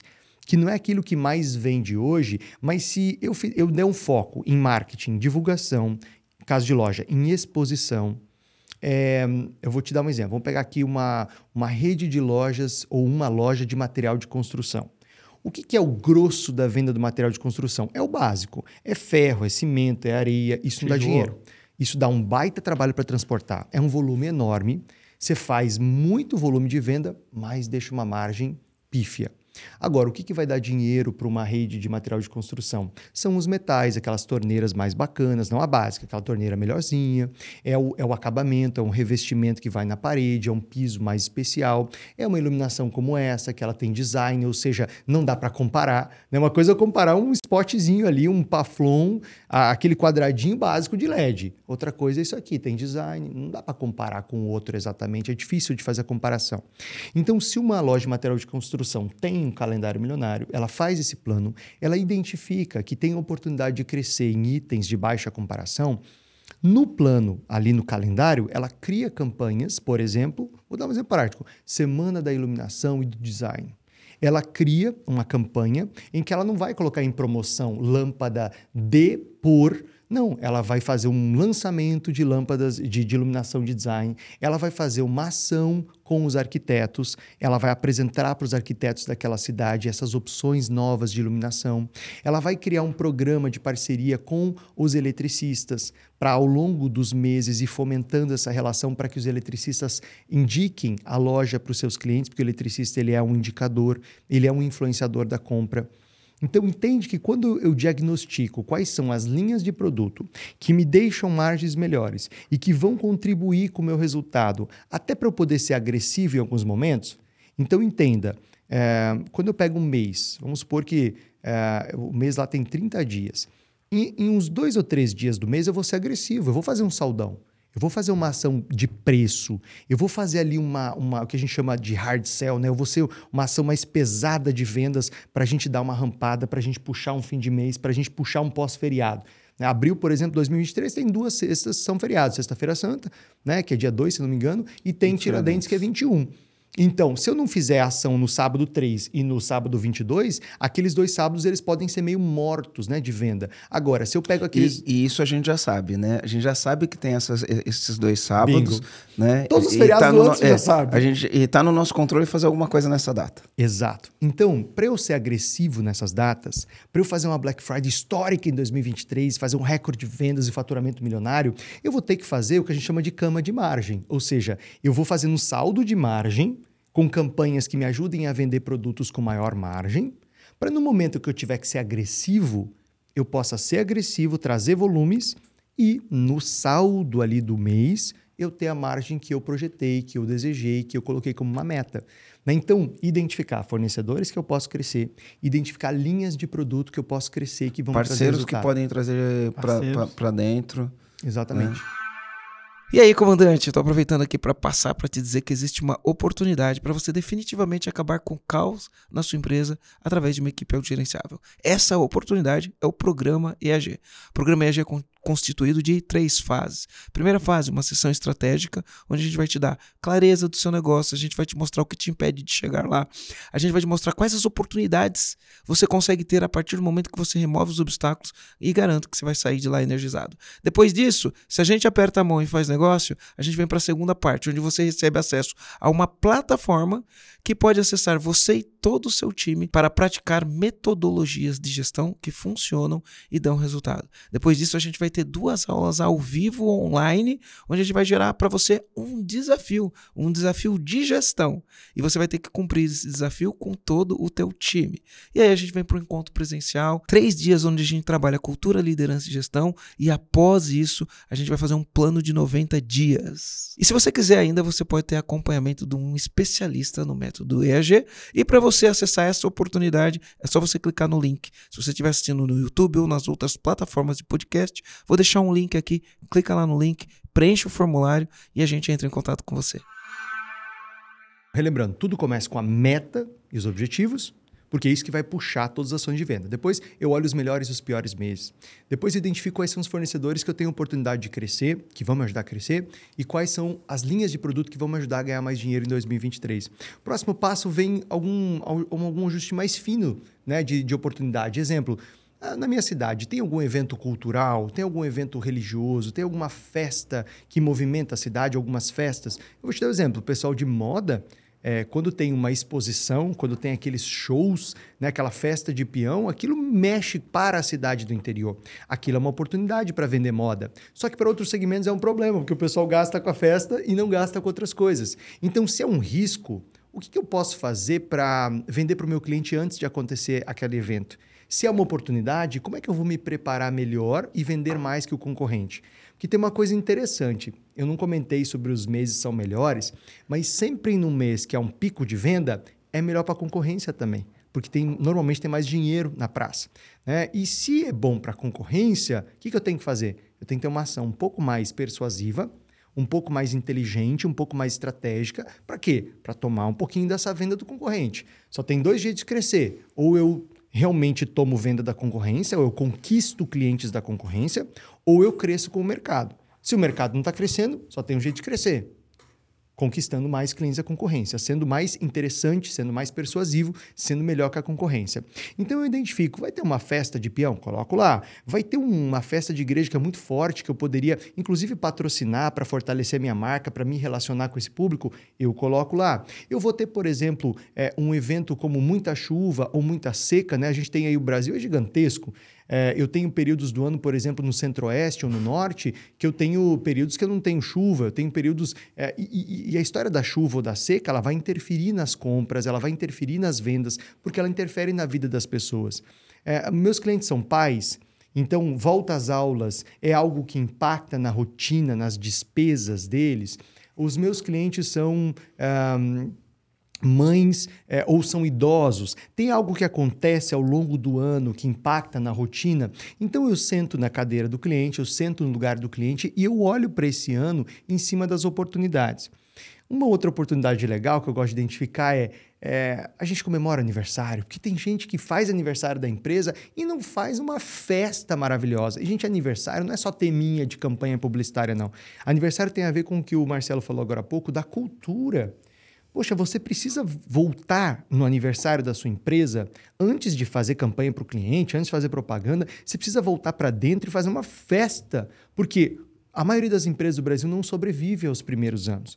Se você está no teu primeiro ano, já é uma vitória. Se você está no terceiro ou quarto ano, é uma vitória. Se a tua empresa está fazendo 20 anos, isso precisa ser celebrado, mas ser celebrado com a maior energia, alegria, é, é, é, é uma homenagem ao seu time, uma homenagem à sua história. Recontar, né, Marcelo, a história, recontar de onde a gente veio, contar onde a gente está, contar para onde a gente está indo. Né? O aniversário ele é uma celebração da vitória que é estar tá em pé, que é estar tá vivo num país onde o empreendedor tem tantas dificuldades. E aí, claro, fazer disso uma, uma baita festa para o cliente.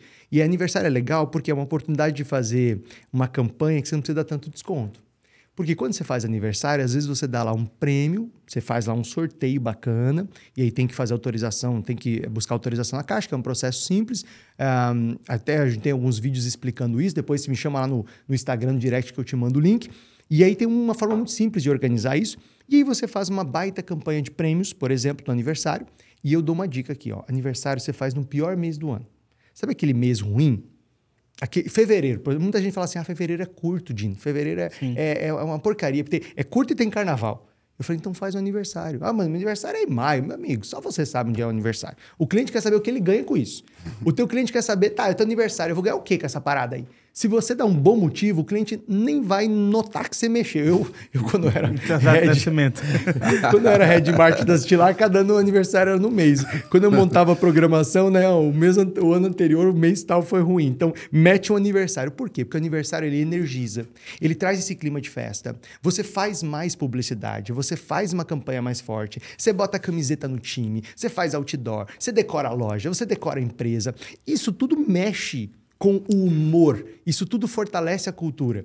Né? E aí eu identifico: olha, tem algum evento na cidade? Tem o aniversário da loja? E, e olha que interessante você falou do aniversário, porque a gente está gravando ele, provavelmente ele vai ao ar esse podcast em janeiro, e a gente está gravando ele antes do Natal, né? E a gente está na época do Natal, o que, que acaba acontecendo? No Natal, todos os shoppings estão sorteando alguma coisa. Carro, vale compra de 50 mil reais, carro de 200, carro de 300, dependendo do supermercado, da região onde está e do público que ele atende, né? É sempre adequado ao público, né? O uhum. perfil daquele, daquele, daquele shopping, né? E, e aí todo ano, né? Todo ano, começa a campanha do Natal e começa a campanha dos sorteios. Uhum. Né? Todo ano tem, em todos os shoppings, né? Todos, todos, todos, todos. E aí, o que, que eu vejo o shopping fazendo aqui em Florianópolis? Eu imagino que deve ser assim em todos os lugares. Não sei se é, então não posso falar que é assim em todos os lugares. Mas aqui é assim, ó. Então você precisa juntar lá 500 reais para ganhar. Você tem que fazer 500 reais em compra para ter um cupom para ser sorteado. Aqui em Florianópolis estão dando dois, dois mini aqui no shopping do lado do escritório. Só que eles fizeram uma coisa interessante, né? Eles, eles, eles fazem isso todo ano. É, quem compra no domingo, a compra dobra. Então, se eu gastar 500 reais, eu multiplico por dois, eu ganho dois cupons ao invés de comprar um. Por que, que ele faz isso? Porque provavelmente essa época do ano, né, tá próximo do verão, né? No verão tem calor, tem uhum. calor, todo mundo vai para a praia e ninguém vai para o shopping. Então, eu acho que isso é uma ação pensada. Sensacional. Né? E outra coisa que eles fizeram é o seguinte: Copa do Mundo, né? O Brasil, enfim, saiu, saiu nas quartas de final. Disso, mas, mas o que, que eles fizeram? Dia de jogo do Brasil. Se você comprar no shopping, multiplica por 6 a sua compra.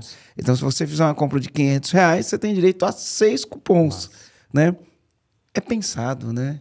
Excelente é pensado, sacada. deixa eu trazer o cara, porque o cara quer ganhar o prêmio, ele, ele não tá tendo desconto, não tá dando nada. Ele só vai concorrer a uma coisa que a chance são que ele não vai ganhar. Mas na esperança de ganhar, o cara vai naquele dia que é o dia ruim de movimento, que é, aquela, que é aquele dia do Jogo do Brasil, vai no domingo, que ele tá na praia, mas ele tá na praia e fala, não, hoje eu preciso comprar. Ele vai comprar, ele fala, não, preciso comprar hoje, porque hoje eu ganho dobrado, né? Enfim. O Marcelão, sabe uma coisa legal sobre campanha de prêmios e que nem sempre o empresário faz essa conta? Ele faz a conta do prêmio, do imposto do prêmio e da divulgação do prêmio. Só que ele não faz uma conta que é muito massa, que é o seguinte. Por exemplo, teu ticket médio é 156 reais. Ah, e aí você coloca o seguinte, olha, compras acima de 200 reais concorrem a um prêmio X.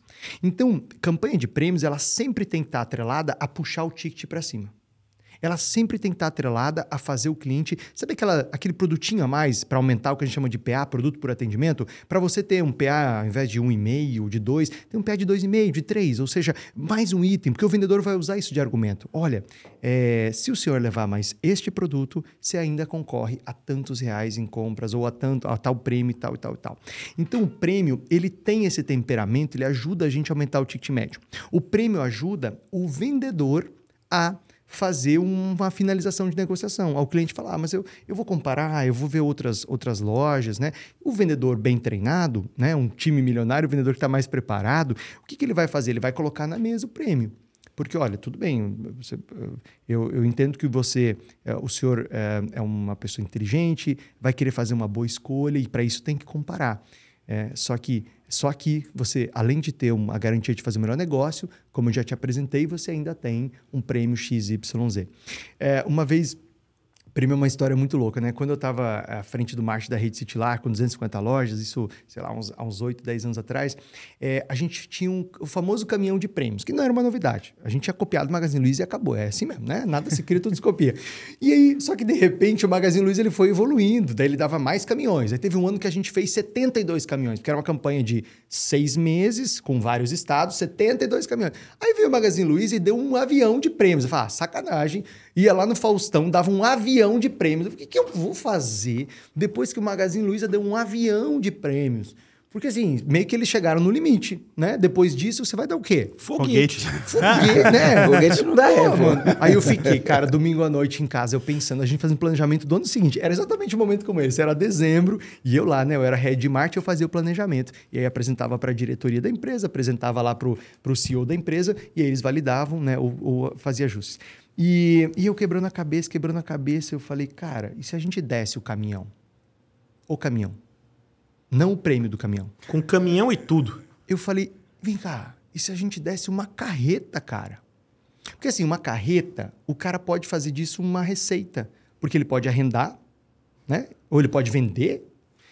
E aí eu apresentei, eu falei, cara, não, os caras vão me chamar de louco, mas eu, eu, vou, eu vou deixar isso mais louco ainda. Ó a curiosidade. Como é que eu deixo isso daí mais louco? Como é que eu deixo isso aí mais, mais bizarro, assim, mais... Porque assim, eu aprendi uma coisa na vida. É o índice de cagaço. Pode falar palavrão? Pode, Pode, né? pode um Então tá, pouquinho, só temos né? Não muito, linguagem muito. adulta. É, linguagem adulta. É, o índice de cagaço, né? Quanto mais medo a gente tem de fazer uma, uma ação, mais certa essa ação vai dar. Por quê? Porque ela quebra padrões. Se, se você faz uma coisa que é bem, bem mamão com açúcar, assim, bem ok, ok, já fiz. Ok, ela vai ser ok. Agora, quando você faz uma coisa que você fica, cara, eu tô com medo de, de botar isso no ar, eu tô com medo de fazer esse negócio. É o risco, né? Risco alto. Exatamente. E aí eu falei, bom, deixa eu propor uma coisa maluca. O lance é o seguinte: a gente vai sortear um- uma carreta de prêmios, a carreta faz parte do prêmio, e quem vai entregar é o Zezé de Camargo e Luciano. Porque eu queria conectar com alguma coisa desse universo, sabe? Porque eu imaginei, cara, os dois caras, os dois irmãos chegando, entregando a carreta. Só que assim, logisticamente era um inferno a ideia. Por quê? Porque o prêmio poderia sair para um bairro de Manaus, que foi o que aconteceu. Você colocar uma carreta em Manaus, colocar Zé de Camargo e Luciano, você tem que pegar eles em São Paulo de manhã, fazer eles fazer entrega, gravar entrega e devolver eles em casa no mesmo dia, logisticamente, não é algo tão simples. Né? Ou poderia sair do interior do Pará, poderia sair do interior de Rondônia, poderia sair em qualquer lugar de 10 estados brasileiros. Eu não tinha controle sobre isso. Mas enfim, só para dizer para vocês que a campanha foi ao ar, a empresa aceitou a ideia, foi um enorme sucesso. Foi um enorme sucesso. E os Zé de Camargo e Luciano foram lá em Manaus entregar e foi uma coisa linda. Só nós não conseguimos chegar na casa do, do ganhador, porque era um bairro apertadinho, a carreta não entrava na rua dele. Mas a gente fez a entrega lá no, na, na, na rua. E ele dele. levou a carreta e o, carreta. caminhão. E ele levou a carreta com todos os prêmios dentro, né? Só devolveu o Zezé de Camargo e Luciano. Esse ele não pode ficar. Mas, ó, campanha de prêmios é muito legal, né? É uma ação interessante, é uma ação que funciona. É, o aniversário da loja, eu comentei agora, é muito legal também, funciona. E aí, você falou aí do shopping dando é, cupons em dobro. Quando você faz esse, esse projeto de verba cooperada com o fornecedor e você apresenta no começo do ano assim, ó, amigão, eu vou fazer meu aniversário, tal data, eu vou fazer a campanha de prêmios, eu vou fazer tal coisa, tal coisa, e o fornecedor ajuda a patrocinar isso, ele entra com dinheiro da verba de propaganda cooperada.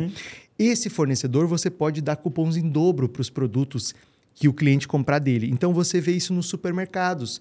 Né? Você vê lá, por exemplo, aniversário forte atacadista. Você concorre a um milhão de prêmios, mas se você comprar os produtos Hellmann's, é, Procter Gamble e tal, você ganha o dobro de cupons. Por quê? Porque esses fornecedores estão bancando esse aniversário.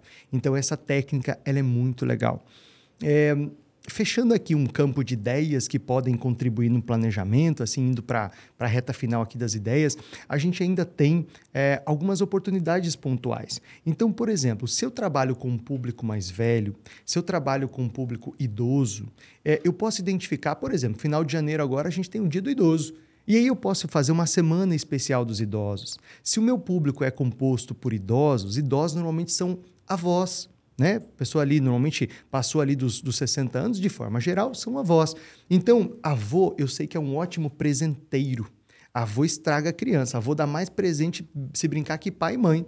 Então, eu, se eu sou uma loja de produtos infantis, de roupa infantil, de brinquedo, eu posso fazer várias campanhas ao longo do ano por exemplo, no Facebook Ads, direcionado para pessoas acima de 60 anos, sugerindo presentear o netinho. Ó, clica aqui, os nossos consultores vão, vão te apresentar e você vai poder comprar o presente do seu neto sem sair de casa. Então, eu posso fazer campanhas perenes o ano todo, que a gente chama de always on, campanhas que sempre estão rodando independente da data comemorativa. Né? Dia das crianças, eu posso falar antes com esse público mais velho. Então, o público que é o público do meu negócio, se ele é idoso, se ele é jovem, se ele é pai, se ele é solteiro, se ele é um cara de tecnologia, se ele é um adolescente, não importa. O público que eu escolhi como público-alvo também vai determinar uma série de possíveis ações ao longo do ano. Sim. E eu vou me preparar. Agora, é, tem, tem uma máxima que eu gosto muito que ela diz o seguinte: ninguém planeja fracassar, mas fracassa por não planejar. Pegou aí? Anota isso no seu coração. Ninguém planeja fracassar, mas fracassa por não planejar. Quando você se planeja, você está antecipando, você está se preparando para aquilo que é bom, para as oportunidades, como o Rogério bem lembrou. Você está se preparando para os momentos que são intermediários, que podem ser bons ou ruins, e você está se preparando para tirar do momento bom o máximo possível, porque você está se preparando para estar mais forte, mais robusto para uma oportunidade de venda, como por exemplo uma Black Friday. Se eu agora estou de olho em crescer a minha Black Friday em relação ao ano passado, em relação a 2022, eu vou ter que construir ao longo do ano um time cada vez mais forte. Eu vou ter que olhar, será que eu tenho vendedores suficientes? Qual foi meu índice médio de produtividade dos vendedores? No varejo isso varia muito, né? Quando eu pego uma loja de eletromóveis, é, aqui trazendo o caso de, um, de uma empresa que está no nosso programa, que é uma rede chamada Casa e Casa no interior de São Paulo. Então, dentro da Casa e Casa, você vai ter, que é eletrome- eletrodomésticos, você vai ter vendedores que têm uma média de venda mensal de 30 mil e você vai ter vendedores que fazem, performam 120, 150 mil. Então, em média, é 60 mil, mas dentro dessa média você tem um cara de 30 e o cara de 150. Então, se eu olho para isso também, eu penso o seguinte: o que, que eu preciso fazer para que o cara de 30 performe não 120, porque seria uma grande ilusão achar que um cara de 30 vai performar 120. Mas se eu conseguir pegar esse cara de 30 e fazer ele performar 40, 45, eu já A média dos 60 foi para 70, vai 80. subir. Se eu pego o cara que está performando 60, 70 e faço ele performar 80, 85, se eu pego o cara de 150, talvez ele esteja no limite, talvez ele esteja já no teto, com ele eu faço outro, tra- outro trabalho. Com ele eu faço um trabalho de margem. Porque normalmente quem performa com muito volume não é bom de margem, tem suas exceções. Mas quem performa com muito volume tem uma certa dificuldade em fazer margem. Então eu pego esse cara de 150, não vou desanimar ele, não vou jogar uma balde de água fria, mas eu vou dar elementos para ele, eu vou ensinar ele a direcionar essa energia, essa competência dele de persuasão, de vendas, mesmo de conversão, para produtos que deixam mais resultado para a empresa. E nisso eu movimento um time. Então, você vê como tem oportunidade dentro de casa? Que está no nosso controle, Marcelo, lembrando que você falou, tudo isso que eu falei, Marcelo, tudo, tudo que nós compartilhamos até agora aqui, estão 100% no controle dos nossos comandantes. Agora é mão na massa, né? Vamos combinar. Ô, ô Dina, deixa eu fazer uma pergunta aqui. Eu queria ouvir sua opinião, tá? Eu queria ouvir sua opinião. Então, primeira coisa, eu queria saber, né? Eh, o que é promoção? Queria discutir sobre promoção, porque eu acho que as pessoas têm uma visão errada do que é promover um produto, né? Então, eu queria falar um pouquinho sobre isso. E eu queria falar também, a gente tem um cliente nosso e ele é varejo de, da construção civil, ele trabalha com pisos cerâmicos. Qual que é o cenário dele, tá? Ele comprou muito, ele aumentou o nível de estoque dele, ele estava crescendo, aumentou o nível de estoque dele absurdamente, foi comprando muito, enfim. Né? Eu sempre falo para as pessoas terem o, o, o, o, giro de estoque rápido ao invés de ter muito estoque. Mas tem pessoas que acreditam que se comprar muito, compra barato, vai ter um monte de coisa no estoque, vai dar tudo certo. E aí o que aconteceu? Estoque cheio, no talo. As vendas dele caíram no final do ano absurdamente. Caíram algo em torno de 70%. Ele está com 30% das vendas. né? E aí o cara entra num modo desespero. Né? Então, um modo de sobrevivência no, no desespero. Agora, pensando, o cara que está com estoque cheio, está precisando fazer caixa, né? O que, que ele pode fazer para promover os produtos dele, né? E é, é promoção, é saldão, a diferença de uma coisa de promover e fazer saldão, que são coisas, na, na minha opinião, é promo- promoção de um produto não é desconto. A gente acostuma com aquele negócio achar que promoção é dar desconto. Para mim, promoção é promover o produto, vem de promover. Eu promovo aquele produto para mais pessoas verem aquele produto, terem contato com aquele produto, enfim, terem acesso àquele produto para elas comprarem. Saldão é, eu tô com o estoque muito cheio, preciso gerar caixa, trabalho com operando um desconto naquele, na, na, naquele produto, e aí eu vou fazer saldão. Saldão e promoção não são necessariamente a- as mesmas coisas. Um saldão pode ser uma promoção, mas uma promoção não precisa ser um saldão. Né? Então, olhando esse cenário, né, o que, que você acha que esse, que esse dono de loja poderia fazer? Você falando, eu tive uma ideia, né? Ele podia fazer uma promoção no, no, no, no espaço dele, chamar arquitetos, chamar influenciadores que ah, acabam influenciando na decisão eh, do, do, do- do- da pessoa que vai comprar o piso. Ela- Ele pode fazer uma, uma ação onde ele sorteia alguma coisa, enfim, ele pode fazer uma série de coisas, né? Sem necessariamente dar desconto. Ele pode sortear alguma coisa, pode negociar com os fornecedores alguma coisa, já que ele está com bastante estoque. Se ele está com bastante estoque, ele vai comprar menos. Se ele comprar menos, é ruim para o fornecedor. Né? Então, ah, tem um quebra-cabeça aí para ser Pode montado. fazer até um pregão de né? guerra, né? Que a gente Pode, pode fazer no- um pregão de guerra. E, e ao fazer o pregão de guerra, ele chama o fornecedor para o fornecedor dar para ele bonificação, alguma coisa assim. Massa. Né? Eu tenho uma sugestão, mas eu vou dar no final da resposta. Eu Opa, vou- primeiro beleza. eu vou responder a tua primeira pergunta. E você sabe que um dos pilares lá da metodologia rede milionária é o sortimento milionário e ele tem a ver com planejamento de compras. É, é, que a gente sabe que estoque não é patrimônio. Muito comandante aí com a- Estoque é custo. acaba, exato, acaba acreditando se eu tenho bastante estoque, eu tenho um, um patrimônio ali. Não, você tem um custo, um custo que está estrangulando o teu fluxo de caixa. É, e comprar demais é tão nocivo quanto comprar de menos. Né? Então, ah, você ter ruptura, você ter falta de produto-chave, e aí, de novo, a gente olha para os indicadores, né? Quer dizer, não dá para trabalhar com produto, não dá para ter uma operação varejista sem ser obcecado pela curva ABC, sem entender quais são os, os 20% de produtos ali que fazem 80% de faturamento e quais são os produtos que só vão compor mix, que são importantes também, mas têm que ser reduzidos. Então, a gente trabalha muito forte lá, Marcelo, planejamento de compras, um plano de compras é, amarrado com o quê? Com as metas que a gente desenhou, amarrado com o calendário. Então, o calendário me ajuda a é, comprar melhor, me ajuda a comunicar melhor, que são as campanhas de publicidade, e me ajuda, claro, a vender melhor. Partindo desse, desse olhar, o que é promoção? Você já matou a charada. Promoção é promover, é tornar conhecida a minha loja ou um produto. Um saldão é uma promoção? Sim, mas nem toda promoção é um saldão, nem toda promoção é baixar preço. Então, a gente pode fazer diferentes promoções no varejo. A gente pode fazer diferentes promoções também numa empresa de serviços. Então, eu posso ter promoções que vão tornar a minha loja mais conhecida. Por exemplo, você, agora no final de ano você vê muitos comerciais que são chamados institucionais, aqueles comerciais que têm uma mensagem bonita, que te tocam, te emocionam. Isso é uma promoção. Você está promovendo a marca, tornando a marca mais conhecida. Inclusive os grandes varejos fazem. Casas Bahia, que faz muito, muita baixa de preço, faz VT de final de ano, faz essas campanhas emotivas. Você pode, por exemplo, patrocinar uma, um evento. Eu falei agora há pouco festas de igreja, evento esportivo, evento religioso. Isso é uma promoção. Quando o Red Bull vai lá, por exemplo, e ele faz uma, um patrocínio de um esporte radical muito maluco, né? Corridas de aviões e tal. Quando manda um homem pular lá da patrocínio, o cara pulando lá da estratosfera, é uma promoção. Ele está promovendo a marca Red Bull. Então, um patrocínio também é uma promoção. Quando você faz um brinde com a marca do EAG, quando você faz um brinde, né, agora está no verão, a gente vai ver muitos guarda-sóis na praia com marcas de cerveja, de bancos, né, de, de marcas de roupa feminina. Então, quando eu faço um brinde, é uma promoção. Uh, quando eu é, faço uma ação, como você comentou, que essa loja fez, de lembrar, opa, Marcelo, tudo bem, faz tempo que você não vem aqui na nossa loja. Olha, se presentei nesse final de ano com as nossas velas aromáticas, com os nossos é, sais de banho. Isso é uma promoção. Ele não falou para você, vela de 99 por 49. Ele falou, cara, se presenteia, você merece. Você é um cara que trabalha bastante, você é um cara bem sucedido, você merece ter esse momento de prazer, você merece ter esse produto que te faz um pouquinho mais contente no seu dia. Isso é uma promoção.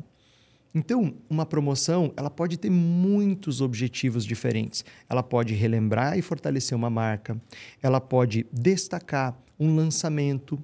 Então, é, a, a, moda faz muito bem isso, né? Quando a moda, quando uma loja de roupas lança sua coleção outono inverno, faz um desfile, isso é uma promoção. Quando eu estava no Eletro, a gente e, fazia... E via de regra, no lançamento do produto, ele é mais caro, né? Claro, porque a pessoa está é, é disposta é a pagar um produto que é lançamento. Isso. A Apple, quando lança o iPhone, o iPhone está no, no topo do preço, né? E, enfim, depois o preço vai caindo de acordo com os planos que você pode fazer, mas quando ela lança, ele é mais caro. E a pessoa que quer comprar na frente, que quer a novidade, paga mais caro. Comandante, pega essa. É o perfil inovadores. O inovador, que é aquele perfil de cliente que quer ter acesso primeiro, ele quer sair na frente, ele está sempre disposto a pagar mais. Né? Então, o, eh, lançamentos são muito legais porque o cliente que é atraído pelo lançamento ele está disposto a pagar mais.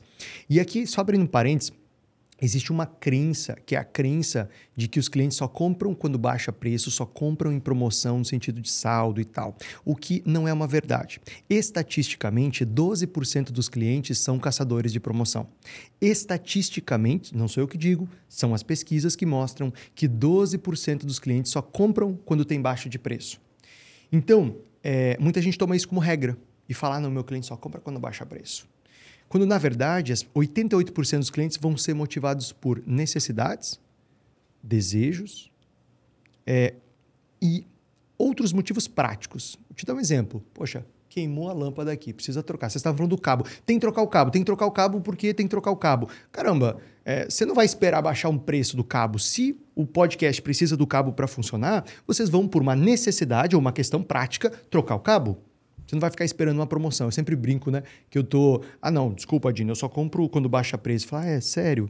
É, eu, inclusive, sou assim, viu, Marcelo? Eu tô esperando o supermercado colocar papel higiênico em promoção. Faz três dias que eu não vou no banheiro, porque eu tô esperando colocar papel higiênico em promoção. Então, quando, quando eu vou voltar a ir no banheiro quando o papel higiênico baixar o preço. Ou seja, a gente tem necessidades, tem desejos e a gente não espera exatamente é, a promoção, ou enfim, a baixa de preço. Então, a promoção ela pode é, fazer um lançamento e lançamento, uma empresa de pisos pode fazer o lançamento. Ela pode fazer, um, por exemplo, tem uma, uma, uma feira em São Paulo chamada Revestir, em que são apresentadas todas as tendências do segmento de acabamentos e pisos.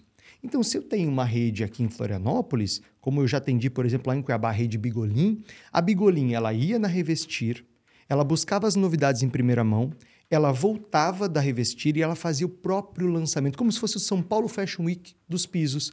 Então, ela fazia um evento de lançamento das tendências para os arquitetos, para os clientes especiais, para os designers, para os profissionais que faziam aplicação daquele piso. Então, lançamentos são promoções. Eu posso fazer uma campanha de prêmios, como a gente falou, isso é uma promoção, sem necessariamente dar um desconto. Eu posso fazer uma campanha de cashback. O cashback ele é maravilhoso, por quê? Porque é um desconto que ele só se aplica se de fato o cliente vem e compra. E aí, de novo, estatisticamente, né? Estatisticamente, 30% das pessoas no Brasil recuperam um cupom de desconto. Só que 100% ficam felizes que receberam. 100% têm a sensação de que ganharam, mesmo não recuperando. Então, o cashback é uma ferramenta incrível para trazer o cliente de volta, para manter esse cliente na base. É uma promoção. Então, é, eu posso fazer, por exemplo, uma promoção para aumentar o ticket médio. Eu posso mandar fazer bolsas, as óticas fazem muito isso. Nós atendemos uma, lá no programa Rede Milionário uma ótica chamada Ótica Samir, que é lá de, de Foz do Iguaçu e algumas cidades vizinhas. E, e ele faz uma ação muito interessante, que é uma ação para aumentar o ticket médio. Então, o ticket médio dele era, era, algo em torno de 900 e alguma coisa. E ele começou a fazer uma seguinte ação: olha, compras acima de R$ 1.200, você ganha uma bolsa exclusiva Ray-Ban, uma bolsa exclusiva Vogue, uma bolsa exclusiva. Então, ele produzia um brinde bacana, bem acabado. Gente, coisa de primeira. Para quê? Para puxar o ticket médio dele para cima. Um exemplo para o seu calendário. Você que tem um público feminino muito forte, comandante. Você pega lá a quinzena da mulher. Você pode mandar fazer com o teu fornecedor uma necessaire top, linda, bem acabada, para que a tua cliente mulher tenha vontade de ter. E se o teu ticket médio é 200 reais, você pode colocar assim, ó, compras acima de 300 reais, ganha uma necessária especial, exclusiva, assinada, assim, assim, assado. Né? Então, isso é uma forma de promoção. Então, promoção é promover uma marca. A promoção, Marcelo, ela pode ter objetivos diferentes. Então, eu falei agora o, o objetivo de elevar o ticket médio. Eu posso fazer uma promoção para elevar o PA, o produto por atendimento. Ou seja, eu fazer algum tipo de campanha interna para o meu time de vendas, que também é promoção, para o meu time de vendas oferecer mais o terceiro, quarto produto. Existe uma rede de, de, de acessórios especiais para celulares que vocês conhecem aqui de Florianópolis, chamada Loft Design. Eles são 60 unidades, eles têm 60 unidades hoje no Brasil. Espalhada pelo aeroporto, né? Loja de shopping. Isso, eles estão posicionados em aeroportos e shopping principalmente, por quê? Porque é um produto de valor agregado. Né? Eles têm design é, voltado para pessoas que têm um iPhone mais novo, né? um produto um pouco mais caro. Quer dizer, o cara que compra o iPhone 14, ele não quer a capinha do camelô de 10 reais, não desmerecendo. Né? Tem um público para os dois, mas ele vai querer uma capinha mais bacana, um produto com design melhor. Então, eles se posicionaram para isso. Lá eles têm uma campanha de incentivo que uh, o vendedor ele precisa oferecer pelo menos cinco itens. Então, eu fui lá ver uma película. O vendedor, enquanto aplica uma película, ele tem que me apresentar outros cinco produtos. É, enquanto ele, ele me mostra as capas, depois de mostrar as capas, ele tem que me apresentar elegantemente, sutilmente, depois de fazer a sondagem correta, cinco produtos. Então eu posso fazer uma promoção para aumentar o PA. De que maneira? Além de colocar esse processo de venda, porque isso é um processo, eu ainda dou um incentivo. Olha, todos os vendedores que fizerem um ticket um, um PA médio, hoje o PA está 2. E se eu levar o PA para 3, qual é o impacto disso? Caramba, se eu levar o PA para 3 ao longo de seis meses, o impacto no negócio é, é bruto, é gigantesco. 50% a gente está falando. Exato. E aí o que, que eu posso fazer? Eu vou distribuir prêmios para vendedores que atingirem um PA de 3. Esses prêmios podem ser dinheiro, pode ser recompensas, podem ser uma viagem, enfim. Aí cada empresa tem uma configuração. Pode até ser um sorteio. Pode. Pode até ser um sorteio. Uhum. Ó, Tudo isso é promoção. Isso, é. Vamos sortear, se a gente atingir a meta tal, você ganha uma bonificação X, que é igual para todo mundo, e a gente vai sortear uma viagem para tal lugar. Né? Exato. E Dino, disso tudo que você falou, né? A gente falou de planejamento. Não sei se você respondeu a pergunta do. Não, falta a do pergunta do. do, É, do- mas pode, pode ter mais Não, uma coisa? finalizar essa, depois eu faço a, a próxima pergunta. Massa. Então, agora pensando nesse desafio do piso, Marcelo, é, você sabe que uma forma de vender pisos em grande quantidade é quando você negocia para obras um pouco maiores. Então eu posso fazer uma ação no varejo, como você falou, faz um evento em loja, traz os arquitetos, busca costurar com os, os parceiros, é, que, é um, que é um evento ou que é uma ação de marketing que vai ter o seu reflexo, mas ela pode ser que ela tenha um eco um pouco mais demorado. Eu posso fazer uma outra ação, que é uma ação de ter um prospector externo, nem toda empresa de material de construção tem, mas tem que ter.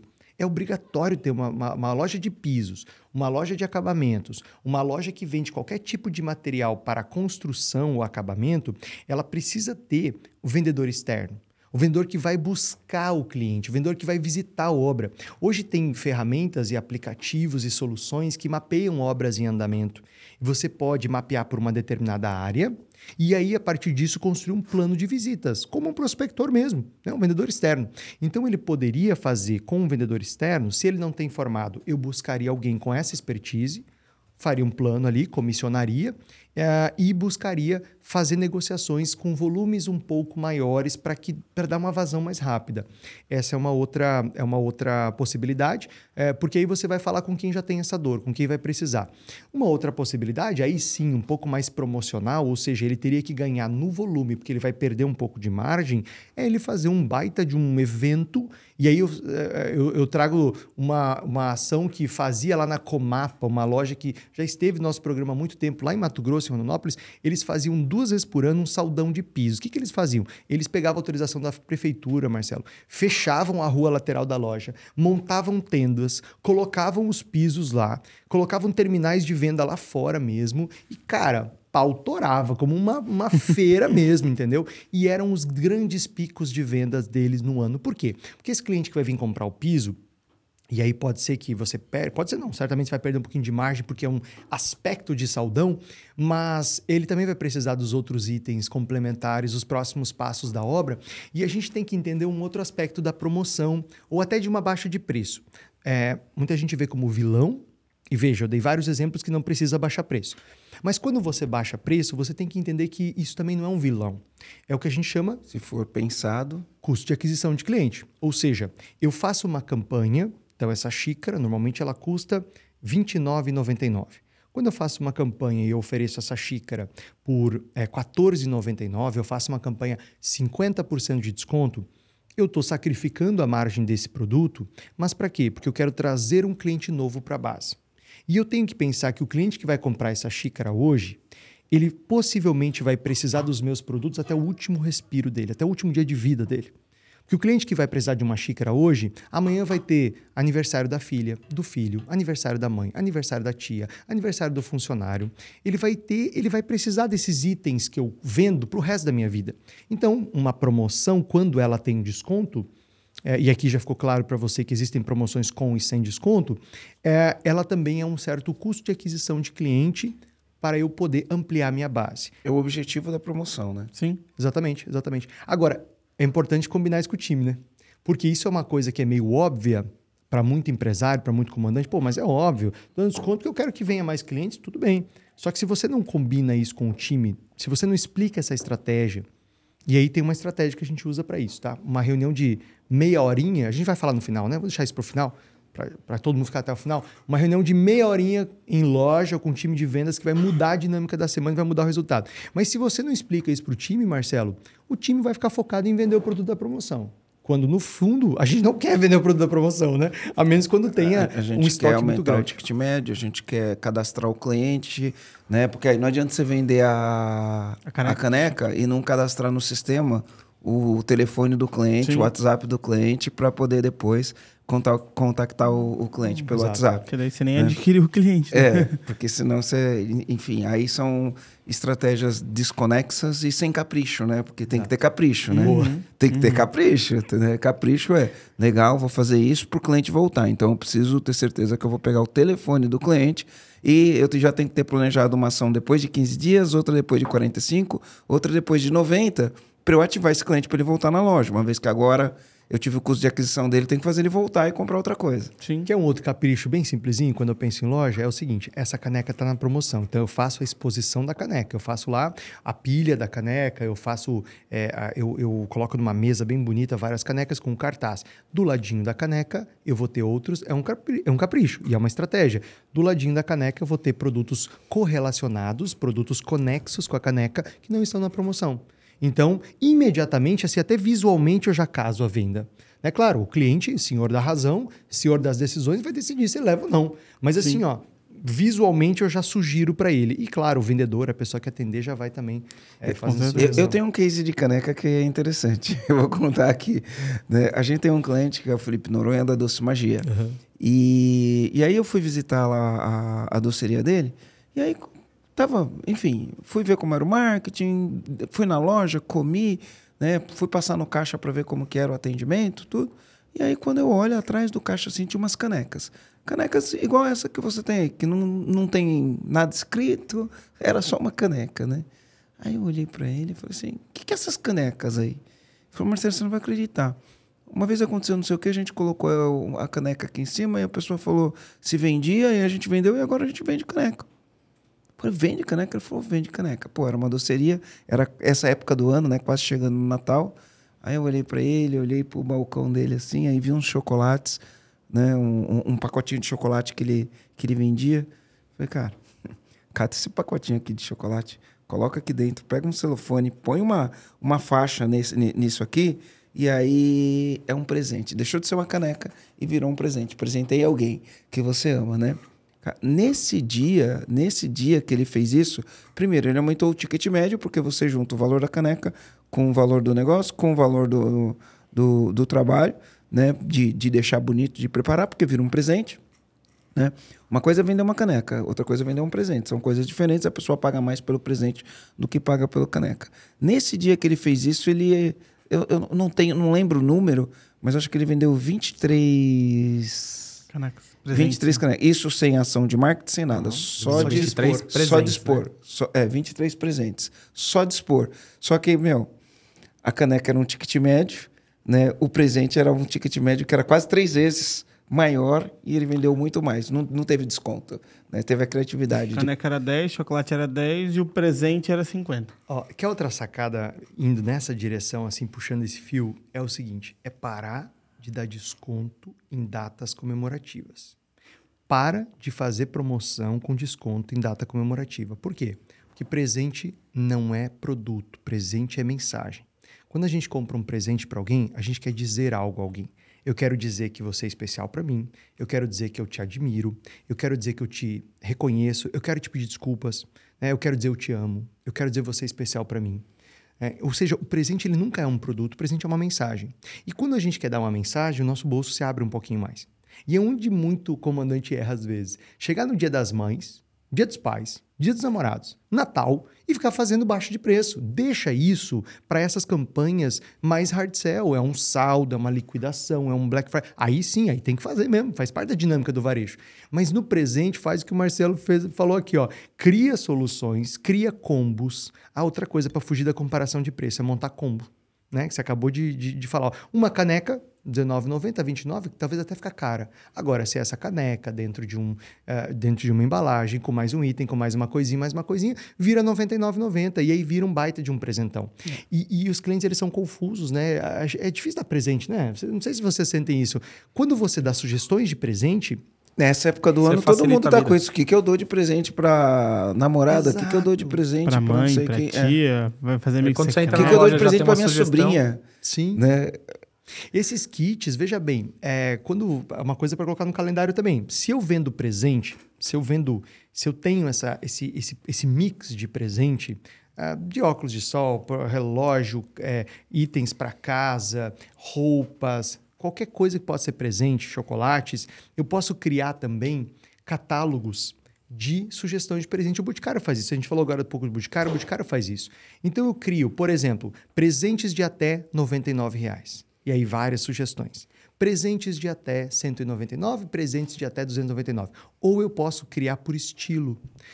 Presentes para esportistas, presentes para modernos, presentes para mulheres ou homens clássicos, presentes, sabe? Dia dos Pais, presente para o papai clássico, para o papai aventureiro, para o papai esportista.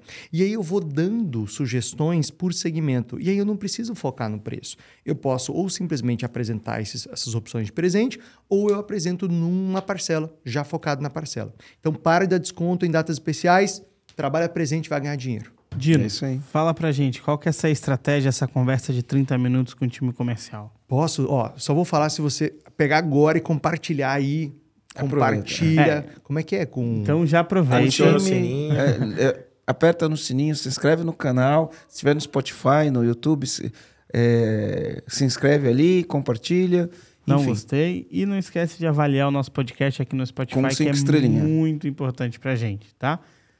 E não esquece de comentar também aqui no YouTube, se você estiver vendo a gente, comenta no YouTube, que a gente vai sempre te responder, tá dando uma olhada.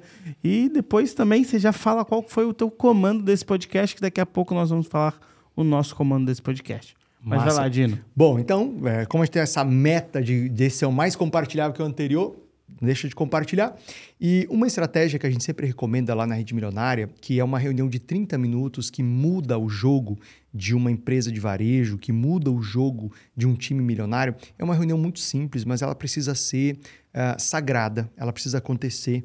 Né? Se você tem uma loja, talvez é você conduza. Se você tem mais de uma, duas, três, são os seus gerentes. Agora, essa reunião ela tem que acontecer. Faça chuva, faça sol, não importa o que aconteça, com você ou sem você.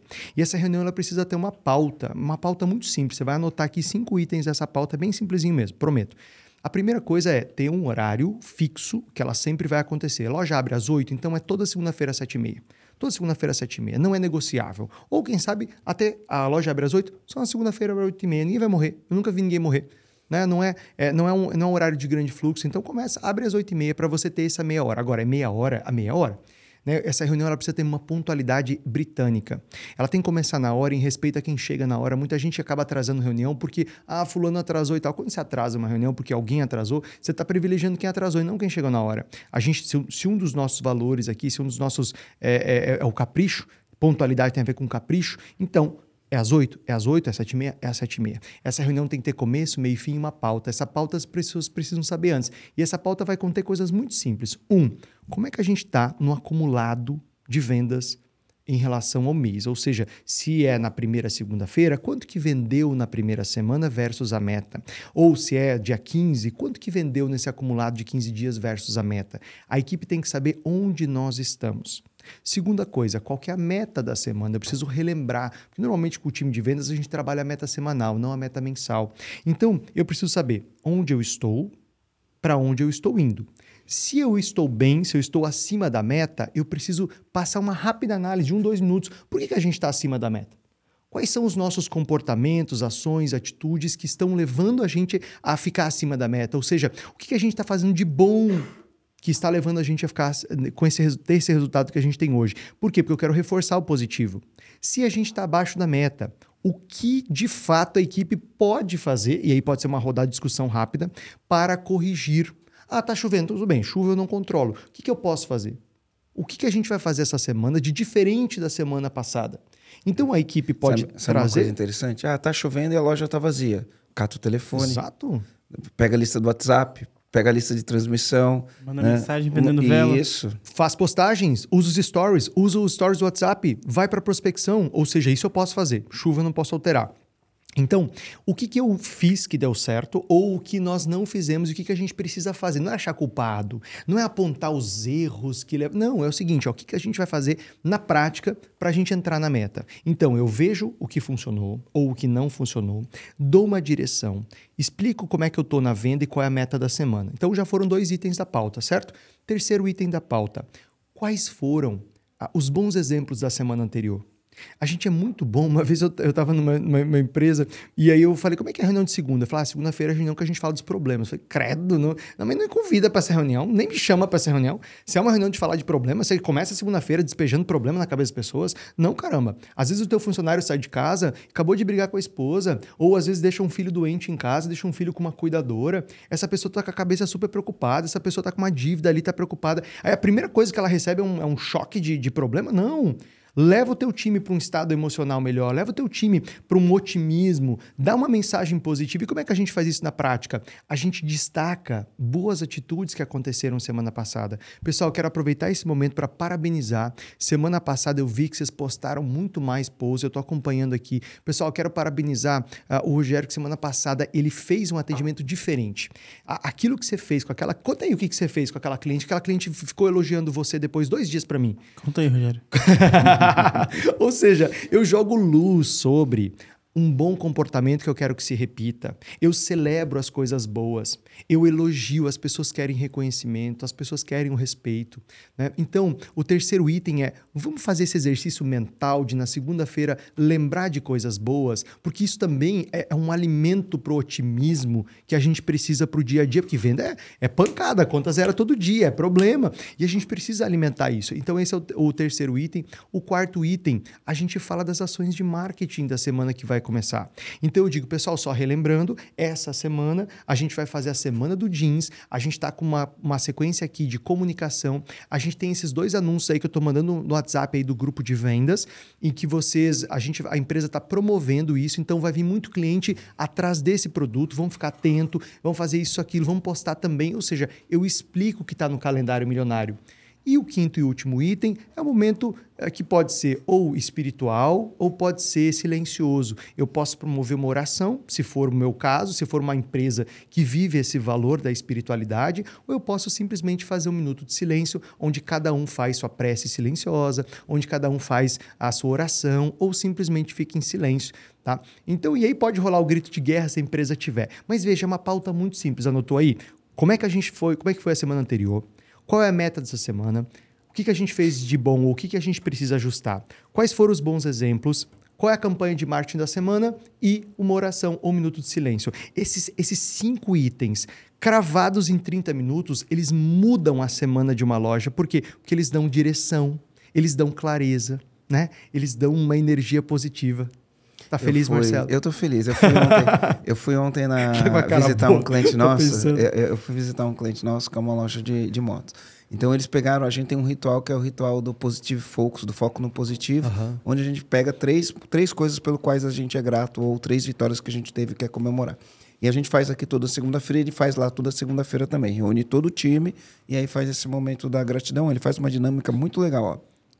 Depois que termina tudo isso, ele faz uma oração, e aí alguém ali puxa a oração, alguém ali puxa a oração, e depois que ele fazer a oração, todo mundo se abraça e eles fazem um grito de guerra.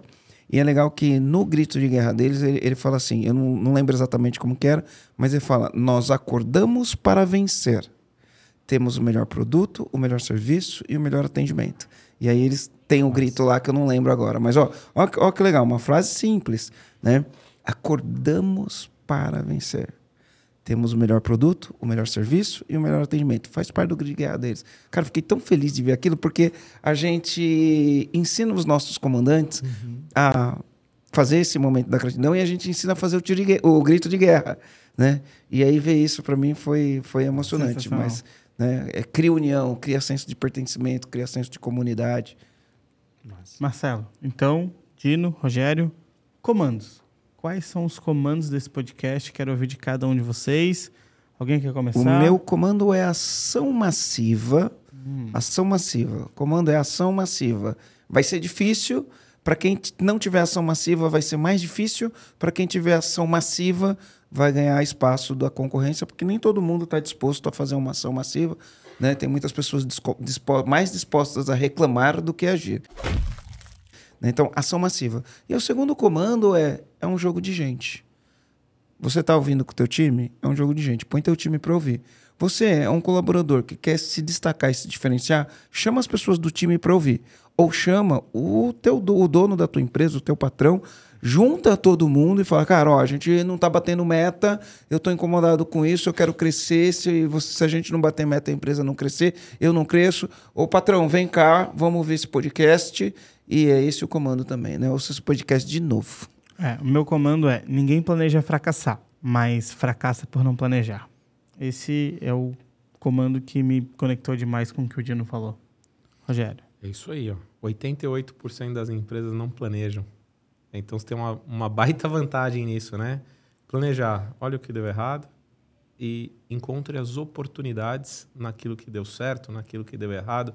Não precisa ser otimista, não precisa ser pessimista, a gente precisa encontrar as oportunidades. Aí ação massiva e toca o barco para uma empresa milionária. É, o, o Dino falou uma coisa desde o início, né? A primeira frase que ele abriu falando é: Eu gosto de resolver problemas, problemas relacionados a vendas, né? Eu acho que durante todo, todo esses 60, 80 minutos que a gente está aqui conversando, em toda vez que existia um problema dentro, que ele trazia exemplos de problema, ele vinha com uma solução. Então, outro comando que ficou muito forte para mim é os problemas eles podem se tornar oportunidades. Vulgo, um feriado que vai deixar as pessoas longe da tua empresa, você pode criar uma campanha no dia seguinte para trazer todo mundo de novo. Então, aquilo que ia ser um problema, não tem ninguém na loja, através de uma campanha, e aí pode ser aqueles saldões, aquelas ofertas de descontos especiais para esses momentos, você vai trazer todo mundo para a loja de novo. Então, esse é o meu segundo comando. Uma, um problema ela sempre pode ser uma oportunidade, dependendo do, do ângulo de vista que você tem, né? Massa. Bom, o meu comando é: não existe mês ruim e não existe ano ruim para uma rede milionária. Uma rede que faz o seu planejamento, que executa massivamente e que se prepara para cenários, mas que, por mais que tenha um olho ali no cenário que pode ser um cenário conservador ou pessimista, age, trabalha, acredita e traz as pessoas para um cenário positivo. É, eu, esse é o comando, não tem mesmo. E ó, eu te convido, comandante, a fazer um 2023 histórico. Eu te convido a fazer 2023 o melhor ano. E não é por motivação, não. É porque você merece. Né? É porque você merece colocar mais dinheiro no caixa, é porque você merece ganhar mais dinheiro, porque você merece pagar comissões melhores, porque você merece é, pagar é, cada vez mais pessoas ali, distribuir riqueza, que é isso que vai mudar o Brasil. É, eu, eu tô afim de fazer um mapa mental depois desse, podcast, desse né? podcast aqui. Aí, depois que o Pedro Garu editar, a gente reúne o time, faz um mapa mental hum. e fala, cara, vamos pegar esse aprendizado aqui e já vamos fazer Foi ação massiva demais. e vamos colocar em prática. Porque não adianta ficar pedindo pro comandante fazer se a gente não fizer Boa. aqui, né? Exatamente. Né? A gente tem muitas oportunidades ano que vem, a gente tem que fazer uma ação massiva nessas oportunidades aí. Mas... E se o comandante quer entender um pouco mais do que o Dino falou sobre a rede milionária, episódio 153. Vai lá, o Dino fala, acho que são seis pilares ou cinco, cinco, cinco, pilares. cinco pilares da rede milionária. É um podcast sensacional. Ele já foi muito compartilhado, então muita cinco gente pilares. gostou. Era posicionamento milionário, sortimento milionário, uh, calendário milionário. Time milionário, time milionário e alcance milionário. E é alcance milionário. milionário. Exatamente. Aí, ó, Marcelo. É. Se quiser, se vocês quiserem entender um pouco mais sobre isso, podcast 153, um podcast sensacional. E por último, não se esqueçam de dar um joinha, de dar um like, tirar onde um acho, print. Onde acha o Dino? Não termina, não. O Dino, não, o Dino já começou falando onde acha ele, né? Mas vamos de novo. Arroba Dino Gueno. Massa, lá no Instagram, arroba Dino Gueno, no YouTube também Dino Gueno. Já deixando um convite para você. Se você quer entender como aplicar esse calendário, como você vai pegar esse conhecimento e vai colocar ele num plano que de fato vai te ajudar a fazer o faturamento milionário, me chama lá no direct do Instagram. Quero te dar um presente, mas ó, só para as primeiras 20 pessoas. Da outra vez eu fui, abri para 50, virou uma confusão, porque com essa audiência maravilhosa que vocês têm aqui, então vou fazer o seguinte: 20 primeiras pessoas me chamarem lá no Instagram, me chamam no direct que eu tenho um presente para você. Top. Top. Então, não se esqueçam de dar um joinha aqui no YouTube. É, se está escutando no Spotify, tira um print, vai lá no Instagram, posta nos stories, marca arroba Marcelo Germano EAG, arroba empresa autogerenciável, para mais pessoas terem acesso a esse conteúdo. E por último, né, queria dizer que foi um prazer inenarrável de ter de novo aqui, de não estar com vocês na audiência. E fui. É isso aí, para mim foi um prazer inenarrável também. Vocês é, se ligaram na energia que eu falei que o Dino tem, né? Tem uma energia incrível, não olha para os problemas, olha para a solução. E foi muito legal gravar esse podcast de novo. Obrigado. É isso aí, fui. Tchau.